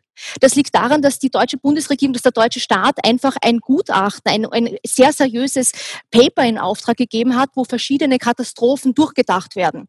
Und unter anderem wurde auch so ein Katastrophenfall im medizinischen Bereich durchgedacht. Das heißt, die sehr seriöse Vorbereitung des Staats wird jetzt genutzt zu sagen, der Staat macht irgendwas Dunkles. Und das ist gefährlich, wenn Bürger dann nicht mehr der offiziellen Information vertrauen und sagen, ich befolge das nicht. Also wir sehen in der Corona-Krise, dass das reale Auswirkungen hat, wenn Menschen falsche Dinge glauben. Sie sagen schon reale Auswüchse und ich äh, denke dann immer, es muss ja auch irgendwie, wir brauchen ja auch was konkret, was wir irgendwie tun können. Es ist ja manchmal hat man das Gefühl, Herr Professor Appel, ähm, wenn man da mit Menschen diskutiert und kriegt sowas rangetragen, dann denkt man ja erstmal so, hä, wo kommt denn das jetzt her? Und dann finde ich, fällt es schwer, so eine gemeinsame Kommunikation zu finden. Wie redet man da jetzt gescheit miteinander drüber? Ja? Ähm, kann man denn solche Menschen, die ja oft auch einem, wie ich vorhin schon meinte, nahestehen, aus dem familiären Umkreis sind, ähm, ja auch äh, überzeugen. Ja, das ist so eine Gretchenfrage, nicht? Was macht man denn da mit dem Onkel zweiten Grades, genau. der da irgendwelche Verschwörungstheorien, Fake News im ähm, Bekanntenkreis über WhatsApp äh, teilt? Und ähm, da gibt's vielleicht auch gar keine Patentlösung. Ich würde ganz generell an der Kommunikation, Dinge, die in der Kommunikation generell wichtig sind, auch da beherzigen. Also erstmal respektvoll mit Leuten umgehen, Argumente, wenn man sie hat, kommunizieren und äh, dann ist vielleicht dieser Onkel gar nicht so überzeugt nachher. Also es gibt viele, die vielleicht schwer zu überzeugen sind, aber in der WhatsApp-Gruppe zum Beispiel lesen ja viele andere auch mit. Hm. Und ich glaube, man darf nicht unterschätzen, dass Kommunikation heute auch immer Kommunikation mit so einer kleinen Öffentlichkeit in diesem Raum wie WhatsApp ist. Und dann kann es sein, dass vielleicht äh, ein Neffe, eine Nichte das liest und sich denkt, Mensch, äh, die finde ich gut, die glaubt das gar nicht. Und dann ist man, ist dann diese Person vielleicht auch kritischer. Also ich würde ähm, den Leuten eigentlich raten, tatsächlich zu kommunizieren, wenn sie etwas nicht für wahr halten, nicht ähm, in Ordnung finden, das zu kommunizieren. Das kostet manchmal ein bisschen Freundschaften und Nerven, aber ich glaube, äh, bei vielen Dingen ist die Sache zu wichtig, als das zu ignorieren und dann sagen, na, lass die eben ihre Süppchen köcheln in diesen Kreisen. Es klingt halt nach einer totalen Sisyphus-Arbeit, aber letztlich habe ich immer bei dir so gedacht, eigentlich hast du ja genau das Richtige gemacht, hast einfach mal nochmal nachgefragt, sag mal, hast du dich da hinterfragt? Weil ich glaube, also jedem ging es vielleicht schon mal so, dass er irgendwie dachte, ups, jetzt habe ich aber schon den Teilbutton vielleicht fast gedrückt. Dabei habe ich gar nicht genau gecheckt, Mensch, wo kommt das denn eigentlich her? Und weil das eben so müßig klingt, denke ich dann häufig, da müsste man doch ein bisschen gezielter vorgehen können. Also ähm, wo sehen Sie da auch die, die Plattform sozusagen in der Verantwortung, beziehungsweise wie könnte man denn auch, gibt es technologische Möglichkeit, wenn da was in der Welt ist, bevor sich das eben so äh, massenhaft verbreitet hat, ganz schnell das sozusagen auch rauszufischen? Also um Fake News wirklich entdecken zu können, müsste ich im Grunde die Fakten, die behauptet werden, jetzt hängt es ein bisschen davon ab, wir hatten jetzt verschiedene Varianten, also ich habe eine böse Absicht, ich bringe also etwas in Umlauf, was offensichtlich falsch ist, da müsste ich also in die Lage versetzt werden, diese Fakten prüfen zu können.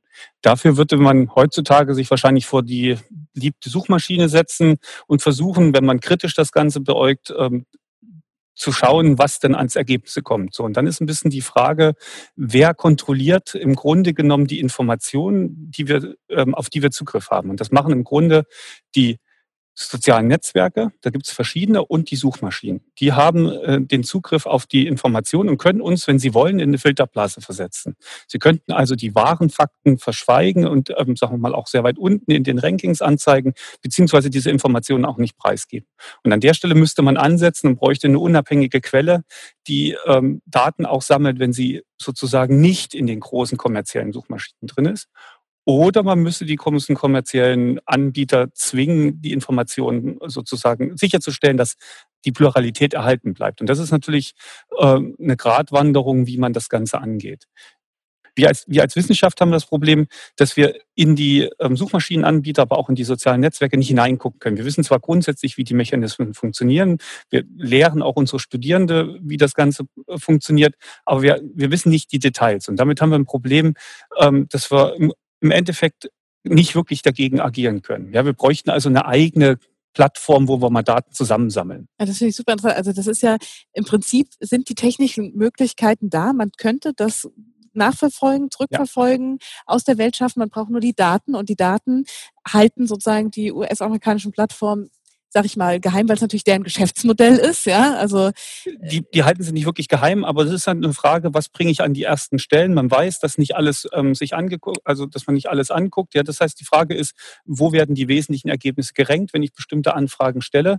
Und ähm, es ist natürlich schon so, auf der einen Seite sind es die Daten, aber man braucht auch eine gewisse Menge Technik, ähm, die jetzt nicht es ist, ich würde mal Rocket Science ist mhm. es nicht, ja, aber es ist an der Stelle schon, man muss es einfach machen. Das heißt, wäre Ihr Plädoyer als Wissenschaftler, dass man sagt, liebe EU, wir brauchen da sozusagen eine eigene Suchmaschine beispielsweise, die auch Daten sammelt, auf die man dann Zugriff hätte. Zumindest müsste man mal die Daten zusammensammeln, ob man jetzt gleich eine Suchmaschine baut oder ob man vielleicht in einem kleineren Kreis Zugriff ähm, zu Kontrollzwecken gibt. Das sei noch dahingestellt. Ich möchte noch eine Anmerkung machen. Im Grunde für den deutschsprachigen Raum äh, macht das zum Beispiel die Nationalbibliothek. Ja? Die sammelt schon mal eine, ähm, oder hat den Auftrag äh, von Amts wegen ähm, Daten, äh, deutschsprachige Daten zu sammeln, aber der Zugang ist limitiert. Das heißt, als Forscher kann man nur in der Bibliothek arbeiten. Das ist natürlich für Journalisten und für andere ein Problem. Ja, und nicht jeder Forscher ist jetzt gewillt, mit der Bibliothek irgendwie im Inneren zusammenzuarbeiten. Das heißt, ähm, wir müssten gucken, dass wir wirklich auch einer, einer grundsätzlich breiteren Masse Zugang zu diesen Daten geben, damit wir Kontrollmechanismen ausführen können. Hm. Frau Nikolai, ich würde sagen, da richten wir uns äh, gleich mal an Sie, wenn, wenn es jetzt darum geht, welche Strategien könnte man denn EU-weit entwickeln? Also erstens die Frage natürlich, können wir eigene Daten äh, sozusagen anfangen zu sammeln, uns da besser aufstellen, damit die Wissenschaft da auch Futter hat sozusagen? Ähm, oder zweitens, wie diskutiert man denn da jetzt mit den Plattformen, ähm, wie die sozusagen in der Verantwortung sind, mit solchen Desinformationen im Netz umzugehen? Ähm, also als wichtiger erster Schritt, wir fangen nicht völlig an im Moment in der EU. Wir haben schon ein ganz äh, gutes System von Selbstverpflichtungsmaßnahmen mit den Plattformen entwickelt. Und äh, aufgrund dieses Selbstverpflichtungssystems auch zur Desinformation, zum Beispiel war es in Covid äh, möglich, weil wir schon relativ schnell ähm, reagieren konnten, dass in einem relativ einfachen Fall von Desinformation wie Covid man äh, in allen Plattformen, all den maßgeblichen, die mit uns zusammenarbeiten, das hat 98 Prozent des Marktes erfasst, die zum Beispiel autoritative Stellen daneben stellen konnten. Aber da hat man natürlich auch bei Covid Organisationen wie die Weltgesundheitsorganisation oder in Deutschland das Robert Koch Institut, die sie Fakten daneben stellen konnten. Da konnte man relativ schnell gegen agieren äh, mit Faktencheckern ähm, und eben autoritative Quellen äh, daneben stellen, damit Bürgerinnen und Bürger eben nicht nur die eine äh, News haben, sondern eben auch die Fakten daneben. Das ist in dem großen, breiten Feld von Meinungspluralität natürlich anders. Viele, viele Themen wurden angesprochen, an denen wir arbeiten. Ich bin ganz bei den Mitrednern, wenn es darum geht, dass die Zeit der Naivität mit den Plattformen vorbei ist. Wir sind immer noch ein bisschen im Wild West mit den Plattformen. Äh, das sind unheimlich innovative äh, Geschäftsmodelle, aber es geht hier darum, äh, da ein bisschen Ordnung reinzubringen. Und das werden wir tun mit unseren Vorschlägen, beides zum digitalen Service Act, der angesprochen wurden, und auch mit unserem Education, mit, mit unserem European Democracy Action Plan. Das sind die beiden Flagship-Initiativen, die da kommen werden zum Ende des Jahres und die werden thematisieren, ähm, insbesondere das Thema Transparenz bei Plattformen. Das ist das Catchword. Äh, es kann nicht sein, dass die Plattformen ähm, uns keinen Einblick geben, wie ihre Algorithmen sich entwickeln. Da muss mehr Transparenz sein. Das geht auch gar nicht anders vor dem Hintergrund der Strategien, die wir auch haben in Europa zur künstlicher Intelligenz und wo der menschenbezogene Ansatz zu künstlicher Intelligenz ein ganz großes Ziel ist. Das ist unser europäischer originärer Weg zur künstlicher Intelligenz. Das muss ich auch bei den Plattformen so übersetzen. Äh, der andere große Aspekt, der auch angesprochen wurde von den Vorredern, ist der Zugang zu Daten. Ich bin nicht der Meinung, dass wir eine europäische, europäische Datenbank äh, brauchen. Ähm, ich habe mitverhandelt die Datenschutzgrundverordnung. Ich bin eine Datenschützerin. Und deswegen äh, müssen wir uns weit davon entfernen, dass es irgendeine, äh, ein Ministerium der Wahrheit gibt oder irgendeine absolut, äh, äh, absolute Institution, die die, die die Wahrheit und die Daten verwaltet. Äh, es geht eher darum, dass äh, es eine Möglichkeit geben muss, von den Plattformen den Zugang zu Daten zu bekommen. Da gibt es technische, technische Möglichkeiten, die auch zu entpersonalisieren. Äh, da muss die Datenschutzgrundverordnung gar kein Hemmnis sein. Und das ist eine wichtige Grundlage für Wissenschaftler wie die, die in der Runde sind, äh, den Zugang zu den Daten zu haben und damit umzugehen. Also das werden zwei große Aspekte sein. Äh, der digitale Service Act wird mit der Verantwortlichkeit von Plattformen anders umgehen, mit den Transparenzverpflichtungen, mit der Möglichkeit, Zugang zu deren Daten zu haben. Und das wird auf Dauer Auswirkungen auf die Geschäftsmodelle haben, die in diesen Plattformen äh, im Moment äh, genutzt werden, äh, wie die im Moment ihre, ihre Businessmodelle äh, bilden. Äh, ich bin davon überzeugt, dass wir auch mit der marktbeherrschenden Stellung, die damit einhergeht, es wurde schon gesagt, an welcher Stelle in der Suchmaschine Sachen aufpoppen, da sind wir in den vergangenen Jahren ja auch schon auf der, auf der Grundlage von Wettbewerbspolitik hinterher gewesen. Die Debatte ist auch nicht nur in Europa, die Debatte gibt es genauso in den USA. Da werden sich Sachen verändern. Ähm, das wird ein wichtiger Bereich sein. Wie wir bei Disinformation uns aber besser aufstellen, wird sehr stark davon abhängen, einen gesamtgesellschaftlichen Ansatz zu wählen.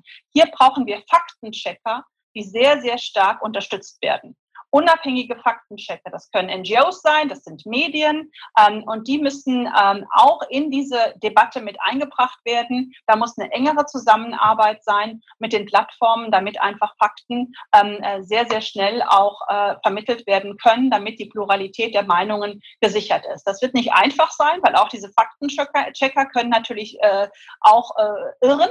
Äh, da muss es auch Möglichkeit geben, für den Einzelnen sich zu wehren.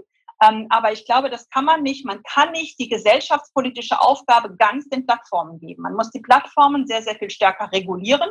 Das wird der Trend der Zeit sein. Aber man muss daneben eine gesellschaftliche Debatte haben um Faktenchecking, eine starke Medienlandschaft, eine Bildungspolitik, die Medienkompetenz fördert und so eine medienkritische, äh, äh, kompetente Gesellschaft bilden, die an diesem offenen Dialog äh, beteiligt ist. Ich warne aber wirklich davor, äh, eine Möglichkeit zu schaffen, die die Wahrheit stipuliert. Darum kann es nicht gehen. Wir haben in der EU viele Mitgliedstaaten, die kommen aus totalitären Regimen, die erinnern sich noch sehr, sehr genau äh, an Situationen, wo es Ministerien für Wahrheit gab. Das kann nicht der Weg sein, sondern wir müssen diese Pluralität äh, belassen äh, und müssen uns einfach besser ausrüsten. Ein letzter Punkt von meiner Seite, um die internationale, den internationalen Kontext aufzustellen. Wir sind im Moment, die äh, Frau Bär hat angesprochen, das Rapid Alert System. Wir haben sozusagen embryonale Strukturen, wie wir uns aufstellen können innerhalb der Kooperation mit Mitgliedstaaten, um aufzudecken, dass es irgendwelche internationalen Desinformationskampagnen gibt. Das ist aber nicht gut genug. Da müssen wir viel schneller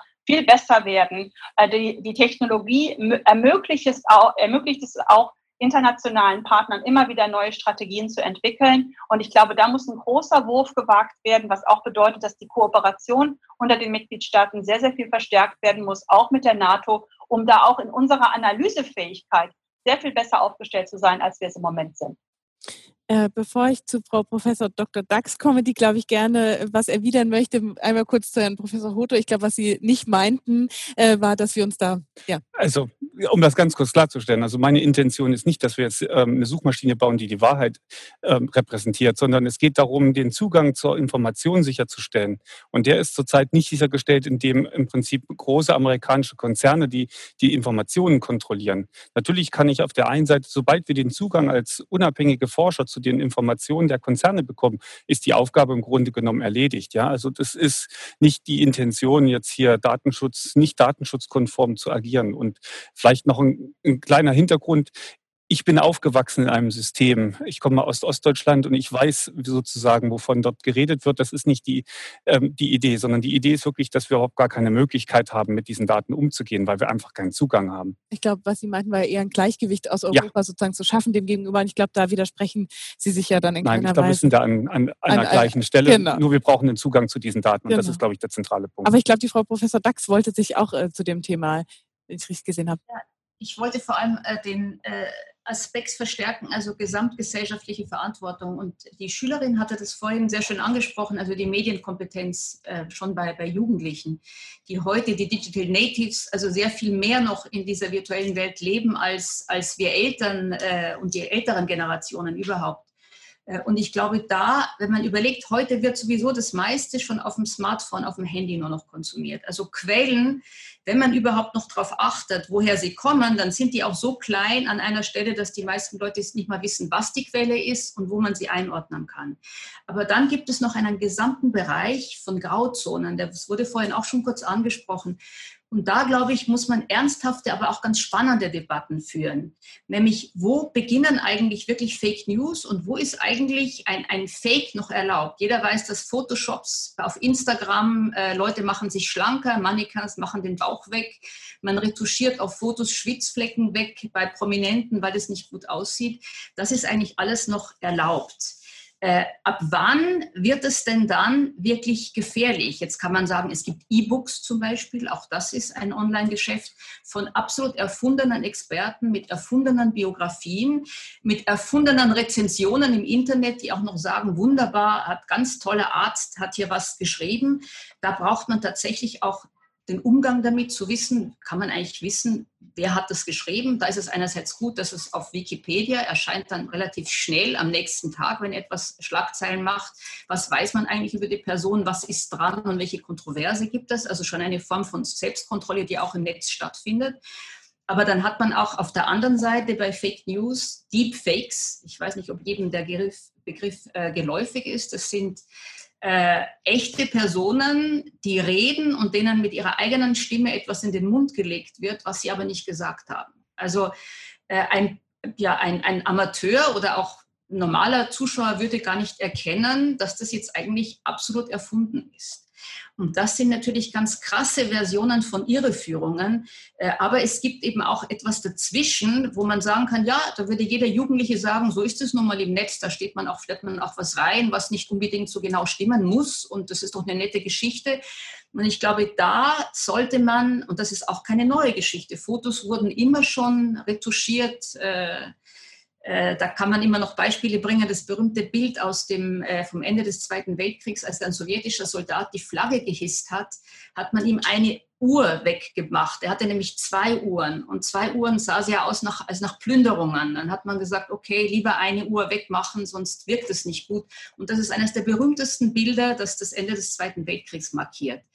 Also das ist auch keine neue Geschichte, aber heute würde ich sagen, weil alle in diesem, in diesem äh, Internet äh, leben, äh, braucht man da noch sehr viel wichtige Diskussionen in den Schulen, äh, bei den Jugendlichen selber, einfach auch mehr Bewusstsein, was man da selber posten kann, was man weiter teilen kann und wie man damit umgeht. Also aus meinem Unterricht heraus zumindest habe ich gemerkt, dass das Studenten fasziniert und die dann erstens völlig von Kopf geschlagen sind, wenn sie merken, Mensch, das sind ja so viele Aspekte, an haben wir nie drüber nachgedacht.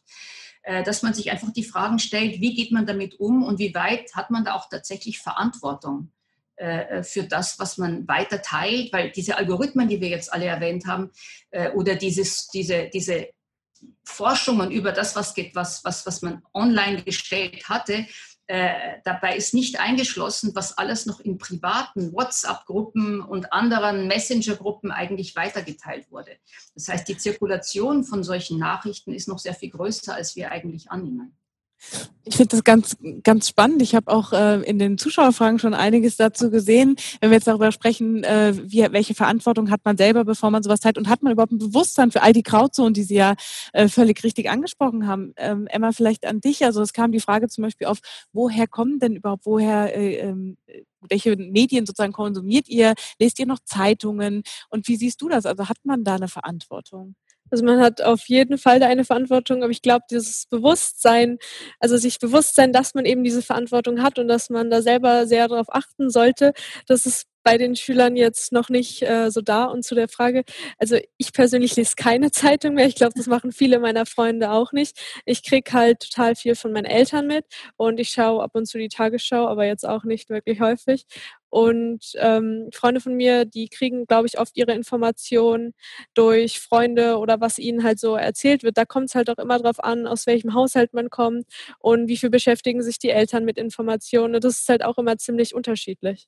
Du hast auch vorhin gemeint, ihr kriegt in der Schule schon so ein bisschen was mit, aber ich glaube, das hängt bei euch auch ganz stark vom Lehrer ab, oder? Also ja, total. Also wenn wir, es gibt so Lehrer zum Beispiel, die reden dann im Deutschunterricht total viel mit uns über Fake News, über Corona und dass wir die Quellen angeben müssen. Aber dann gibt es auch wieder Lehrer, die erwähnen das nicht einmal oder vielleicht mal fünf Minuten in der Stunde und dann äh, kriegen die Schüler das natürlich auch nicht so mit. Das heißt, man muss so ein bisschen Glück haben, äh, ob genau. das Elternhaus hat, was einem mitgibt oder eben einen engagierten Lehrer. Ja, genau. Ähm, also hast du das Gefühl, da wird schon genug getan, um euch genau auf diese Grauzonen aufmerksam zu machen? Ähm, also auf keinen Fall. Wenn man, wenn man das Glück hat und wirklich einen Lehrer hat, der sich, der sich wirklich ganz viele Stunden damit beschäftigt und es den Schülern auch schön nahelegt und denen das schön erklärt, dann ist das schon in Ordnung, aber das ist leider selten der Fall. Das ist ja eine super schwierige äh, Situation, vielleicht an, an den Kommunikationspsychologen, ähm, wenn man irgendwann, ja, wenn, wenn man da in etwas reinrutscht, äh, wo man einfach ein prinzipielles Misstrauen haben muss und eben dann auch wirklich sich selbst, äh, selbst wenn man sich hinterfragt und das Gefühl hat, man ist rational, äh, da passiert ja auch ganz viel auf der unterbewussten Ebene, was man dann vielleicht gar nicht mehr so auseinanderdröseln kann. Also generell würde ich sagen, Misstrauen ist ja gar nicht schlecht. Also mhm. man, man muss ja kritisch sein, nicht? Also das ist ja eine der, der Ziele von Medienkompetenz. Trainings wäre ja, dass man kritisch ist und, äh, und Quellen hinterfragt und vielleicht auch mal hinterfragt, was gute Quellen vielleicht so äh, präsentieren. Und ähm, ich glaube, das ist ein ganz wichtiger Punkt. Das Internet hat uns eine ganz große Reichhaltigkeit an Informationen gebracht. Und genau diese, also es ist gar nicht mehr so schwierig, irgendwie Dinge zu finden. Oder äh, es ist kein Problem, es gibt diese Dinge. Man muss sie nur finden und man muss aus dieser verschiedenen Auswahl muss man auch äh, die richtigen und die qualitativ hochwertigen und die gut recherchierten Informationen finden. Und ich glaube auch, dass sich da in den nächsten Jahren auch etwas tun wird und aber auch etwas tun muss, dass eben äh, es nicht nur von dem Lehrer abhängt, der dann so ein bisschen außerhalb des Lehrplans, so wie ich das verstehe, dann so ein paar Sachen einordnet. Also das ist ja wirklich eine Schlüsselkompetenz in der heutigen Gesellschaft. Aber es ist ja auch eine totale Überforderung, oder? Was würden Sie denjenigen sagen? Sie irgendwie so das Gefühl, Mensch, wie soll ich denn jetzt quasi neben meinem Job und vielleicht habe ich noch Familie auch noch sozusagen selbst Journalist sein und alle Quellen nochmal visitieren? Ja, ich glaube, es gibt also es gibt so ein paar vielleicht Abkürzungen. Also eine wurde schon genannt, Wikipedia zum Beispiel. Das ist eine relativ gute Quelle für Alltagsinformationen und ähm, die ähm, auch weitgehend ohne ökonomische Interessen geführt wird. Also das wäre zum Beispiel eine Abkürzung. Wenn ich über eine Person irgendwas wissen will, dann äh, schaue ich mir den Wikipedia-Artikel an. Mhm. Und äh, das ist nicht so gut, wie wenn ich eine Biografie vielleicht lesen würde, aber da fehlt mir natürlich die Zeit. Also es gibt tatsächlich, Wikipedia will ich hier herausheben, mhm. ähm, auch Möglichkeiten, sehr gut recherchiert oder sehr gut und konsensuale Informationen äh, zu bekommen, ohne dass man eben stundenlang nach etwas äh, äh Substanziellem schauen muss. Mhm. Ich glaube, das ist eine ganz spannende Thematik, dass man eben darüber Bescheid wissen muss. Wir haben es vorhin auch in dem Einspieler ganz am Anfang gehört. Man kann ja den Profis vertrauen. Dafür müssen wir natürlich wissen, wer sind denn die vermeintlichen Profis. Da sehe ich auch den, den, den Journalismus, den ganz klassischen sozusagen äh, in der Rolle. Ich habe auch in einer Zuschauerfrage gesehen, ähm, ja, wie kann sich der denn behaupten gegen soziale Netze und wie ist da die Rolle der Massenmedien? Die Rolle der Massenmedien ist gerade in einem Land wie Deutschland ungemein wichtig ich weiß, Deutsche sagen immer, es ist schon so viel anders als früher. Ähm, weniger Leute schauen die Tagesschau, ähm, weniger Leute lesen die Zeitung, gerade junge. Aber im internationalen Vergleich sind deutsche Medien extrem wichtig. Das darf man gar nicht vergessen. Deutschland steht sogar extrem gut da. Und auf dieser Substanz kann man aufbauen. Und ich möchte vielleicht auch sagen, ähm, etwas betonen, was der Professor Appel gerade gesagt hat, nämlich ähm, wenn man sich überlegt, das Einzelne, was kann ich tun, auch wenn ich normale Medien konsumiere. Ähm, ich glaube auch, dass die Tipps eher funktionieren, die simpel sind. Es ist oft eher die Gefahr, wenn man dann große technische Anleitungen bekommt, zum Beispiel die Bilderrückwärtssuche. Die, die mache ich dann in der Praxis nicht. Und gerade auch bei Teenagern, bei Schülern ist es sinnvoll, die simplen ähm, Tipps zuerst zu geben, weil die eine höhere Anwendungswahrscheinlichkeit haben. Und da möchte ich nur eines mitgeben, nämlich das Wichtigste ist einmal, dass ich den Moment erkenne, erkenne, wo ich vorsichtig werden soll. Mhm. Und das, das meiste wieder geteilt, wenn man in der Sekunde nicht drüber nachdenkt, Moment, klingt das jetzt zu gut? Das heißt, mein erster Tipp ist immer, wenn ich etwas lese und ich denke mir, das muss ich jetzt sofort auf WhatsApp allen erzählen, dann ist das eigentlich schon ein Alarmsignal. Es kann richtig sein, aber es muss nicht richtig sein. Und wenn ich den Moment erkenne, wo ich hinschaue, dann muss ich zwei, drei simple Tricks erkennen, was ich mache. Und die Emma Bartelsheim hat schon eigentlich den wichtigsten Trick gesagt, nämlich, was ist denn die Quelle? Ähm, dann lese ich PI News, habe ich in meinem Leben noch nie gehört, was ist das für eine seltsame Seite, gebe das in Wikipedia ein, merke, okay, oder gebe das in Google ein, merke, das kommt vom rechten Rand. Dann weiß ich, aus welcher Ecke das kommt.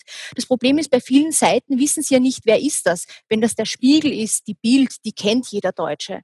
Diese kleinen Online-Medien, die kennt man nicht. Das heißt, die Quelle googeln. Das zweite, super simpler Trick, aber er funktioniert. Die Behauptung eingeben und dann das Wort Faktencheck dahinter. Ich gebe ein simples Beispiel. 5G, Coronavirus, Faktencheck dahinter und sie landen bei seriösen Faktenchecks, zum Beispiel von der DPA, von Mimikama, von Korrektiv, seriöse Medien, ähm, wo sie dann Aufklärung finden. Und das ist das Dritte. Sie sollten wissen, welche guten Faktenchecker-Webseiten existieren. Ich habe es schon genannt. Korrektiv zum Beispiel, die DPA macht sehr viel, die Faktenfinder des öffentlich-rechtlichen Rundfunks oder ähm, auch Mimikama, eine österreichische Webseite. Das sind ehrlich gesagt nicht so schwierige Sachen. Es scheitert daran, dass man in der entscheidenden Sekunde nicht mitdenkt und leider dann etwas teilt. Und ich habe eine gute Nachricht ich glaube, die meisten Menschen sind schon für Fakten erreichbar, so wie die Mutter, die dann gesagt hat, oh je, was habe ich da geteilt? Die gute Nachricht ist, viele Menschen wollen das gar nicht verbreiten und wenn sie einmal drauf reinfallen, dann lernen sie was dazu und da können wir ansetzen.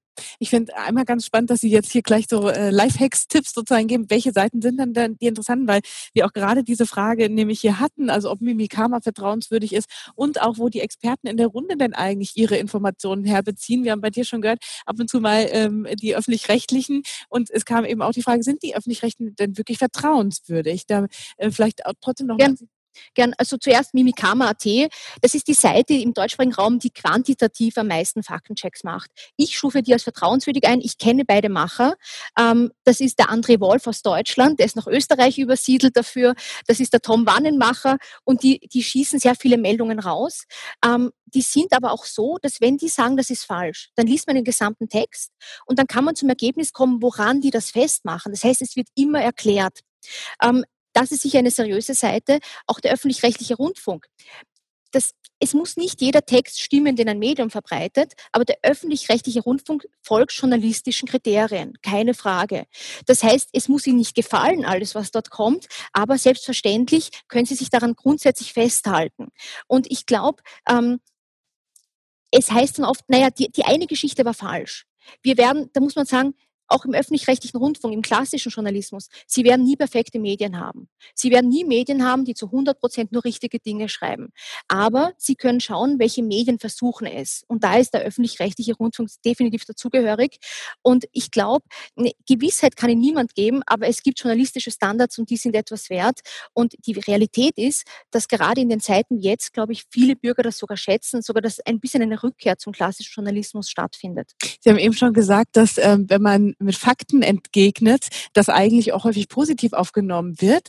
Ähm, da hätte ich aber die Frage an Sie, Herr Professor Appel, äh, ist das wirklich so? Weil es gibt doch auch sowas, ja, ich fühle mich dann vielleicht so in meiner Identität angegriffen, je nachdem, wie tief ich sozusagen in meinem Weltbild da drin stecke, dass ich dann ähm, auch für diese Fakten dann vielleicht gar nicht empfänglich bin. Und wenn das so ist, ähm, ja, wie, wie kann ich dann alternativ sozusagen mit demjenigen in Kontakt treten?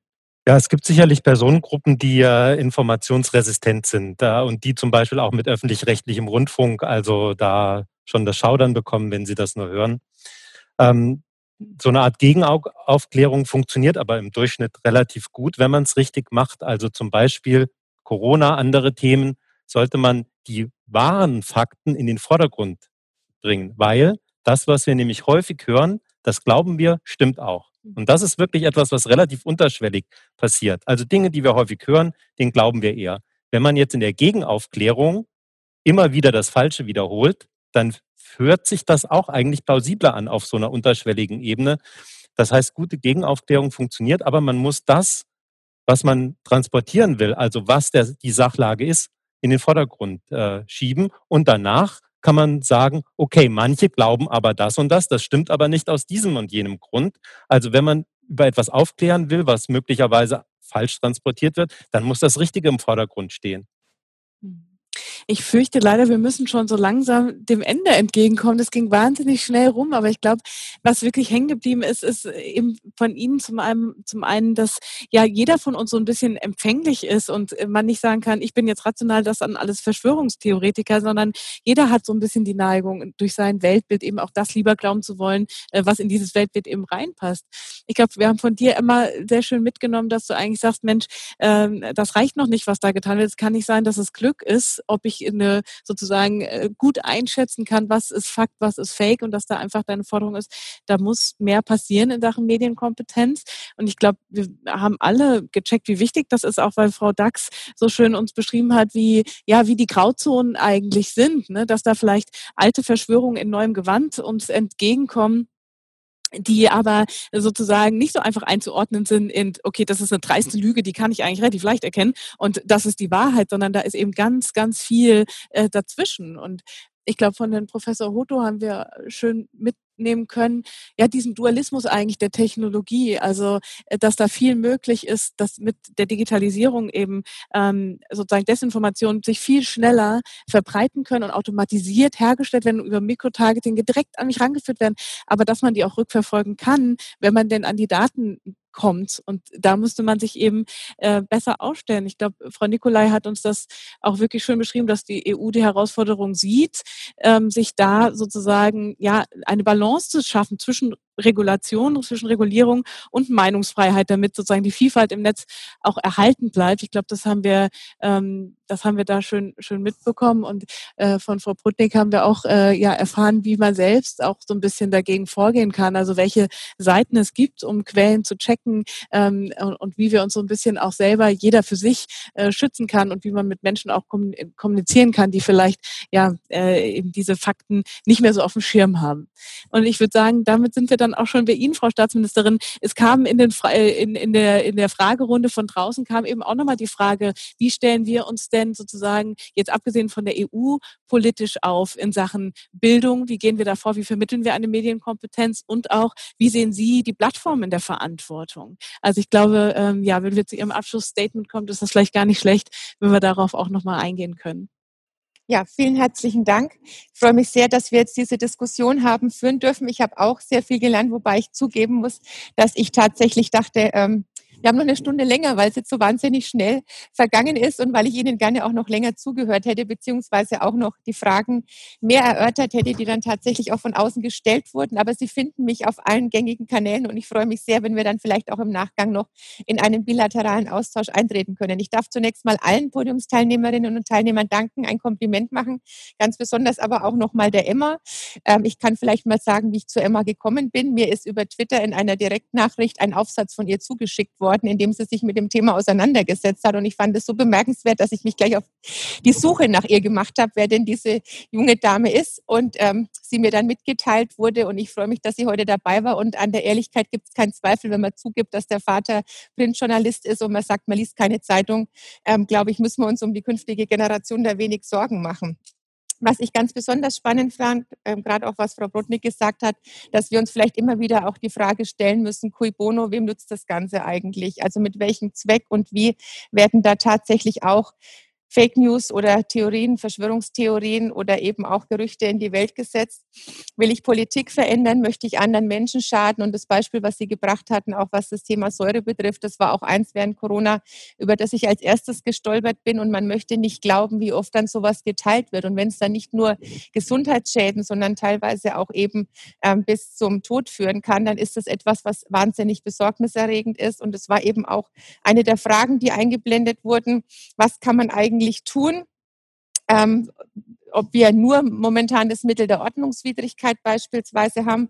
Auf der einen Seite glaube ich, wir müssen uns vielleicht von dem Wort nur Ordnungswidrigkeit verabschieden, weil wenn das mit bis zu 1000 Euro geahndet werden würde, tatsächlich auch dieses bewusste Verbreiten, weiß ich, dass es den meisten wahnsinnig wehtun würde, auch weil 1000 Euro sind wahnsinnig viel Geld und vielleicht überlege ich mir beim nächsten Mal auch, ob ich wirklich solche Fake News tatsächlich auch weiter verbreiten möchte, weiterleiten möchte ähm, und eben andere damit an der einen oder anderen Stelle ins Unglück stecken möchte. Auf der anderen Seite haben wir aber auch schon viel, was jetzt im Strafrecht schon relevant ist, was Straftatbestände sind, ob das üble Nachrede ist, ob das Volksverhetzung ist und Beleidigung ist.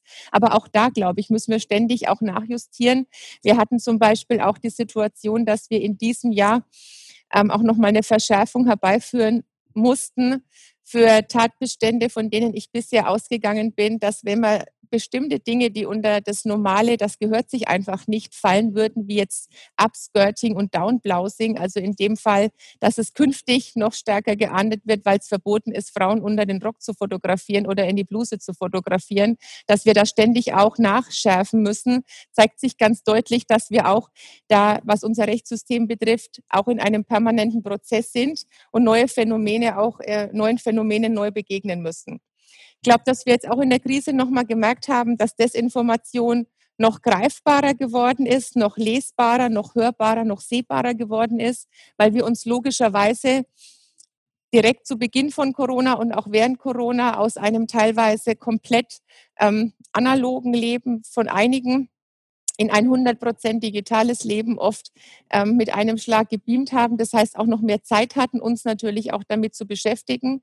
Und weil es ja auch ganz wichtig war, wahnsinnig wichtig war, soziale Netzwerke zu nutzen, damit eben aus einem Physical Distancing, was ganz zwingend notwendig war, kein Social Distancing wurde. Das heißt, da wurde auch noch mal wesentlich mehr aufgedeckt, was man vielleicht gesehen hat. Und deswegen ist es viel wichtiger, auch diese erhöhte Sensibilität im Alltag zu verankern.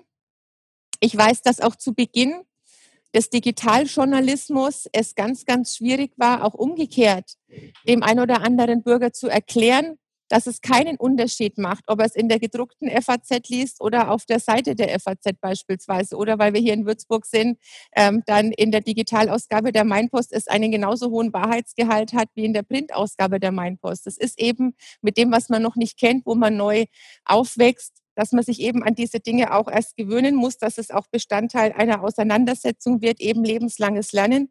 Das heißt, die Diskussion hat auch gezeigt, dass jede Zielgruppe wichtig ist, dass jede Zielgruppe auch was dazu beizutragen hat. Und da bin ich schon bei der Wissenschaft. Ich bedanke mich natürlich ähm, bei Herrn Professor Feuchel für sein gesamtes Team, dass die Universität Würzburg auch sofort, ähm, weil sie sich schon sehr stark auch mit diesen Themen wissenschaftlich beschäftigt, gesagt haben, ja, sie möchten hier auch einen Beitrag für die Gesellschaft leisten und möchten die Initiative mit unterstützen, weil ich fest davon überzeugt bin, dass die Wissenschaft nicht nur mit ihren Studien und Forschungen kritischer Begleiter des Themas sein sollte, sondern tatsächlich auch dringend notwendiger Begleiter sein muss, weil diese Ergebnisse dann transparent kommunikativ auch noch stärker begleitet werden müssen.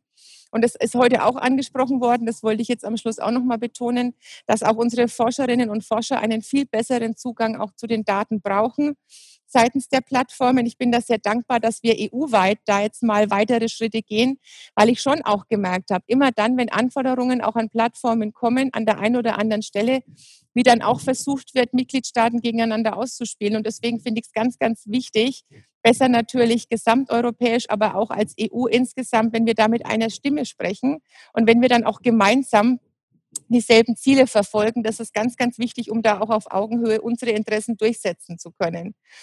Aber die Wissenschaft und die Forschung sind leider auch nicht davor gefeit, selbst in, im Fokus von hybriden Bedrohungen und Desinformation zu stehen. Und ich war ja heute auch ähm, im Vorfeld von der Veranstaltung auch schon an der Universität in Würzburg und habe mir vieles zeigen lassen. Und auf meine Bitte hin, auch an die Wissenschaftlerinnen und Wissenschaftler, dass sie sich da noch mehr einmischen müssen, mehr einbringen müssen, weil es natürlich leider Gottes, sage ich jetzt als Politikerin, oft glaubwürdiger ist, wenn das natürlich dann von einem Professor oder einer Professorin gesagt wird. Aber wenn dann die Rückmeldung kommt, dass sie in der Öffentlichkeit viel zu wenig Gehör finden, ist das, glaube ich, auch etwas, was wir dringend ändern müssen, dass auch noch mehr Wissenschaftlerinnen und Wissenschaftlern die Möglichkeit gegeben wird, auch mit lauter Stimme und auch viele erreichend an so einer gesellschaftlichen Debatte dann auch tatsächlich teilhaben zu können. Zentral ist in unserem Land natürlich eine freie und unabhängige Medienlandschaft, die wir glücklicherweise in Deutschland haben.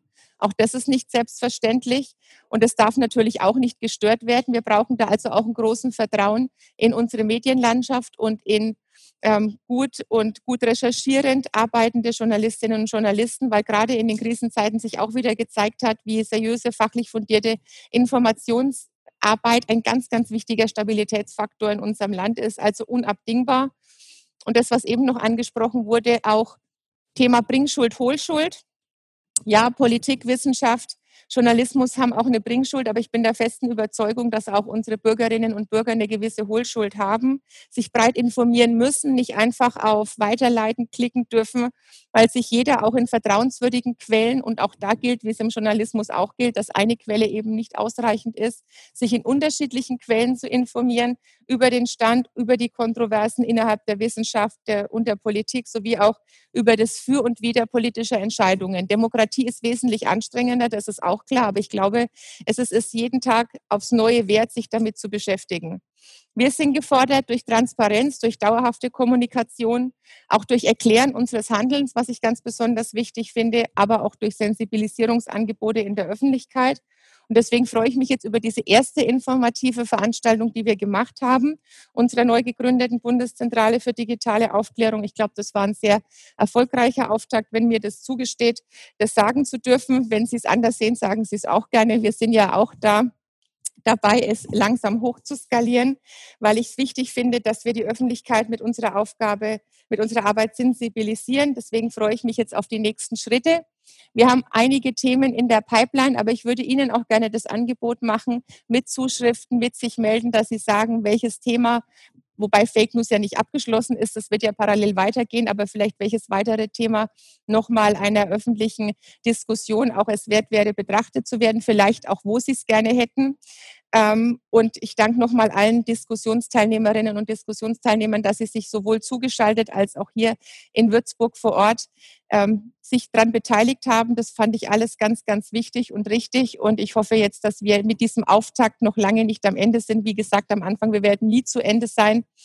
Und danke, dass wir hier sein durften und darf Ihnen vielleicht fürs Schlusswort nochmal das Wort übergeben. Ja, vielen lieben Dank. Also ich glaube auch, äh, ihr habt, ihr und Sie, habt schon gehört, meldet euch mit äh, Zuschriften, welche Themen da noch wichtig sind. Und ich glaube, was dieses Thema jetzt anbelangt, hoffe ich einfach, dass Sie genauso viel mitnehmen konnten von diesem Austausch, der bestimmt noch weitergehen wird. Also weil Wissenschaft natürlich ganz viel erforscht und sich ja auch immer noch ganz viel entwickelt. Ähm, und die Bildung muss da sozusagen Schritt halten, genauso wie der Journalismus und die Politik. Und ich glaube, ja, sowas kann nur dazu beitragen, dass wir da auf einem guten Weg sind. Und ich hoffe, dass ihr da eben auch noch ein paar Hands-on-Tipps mitnehmen konntet.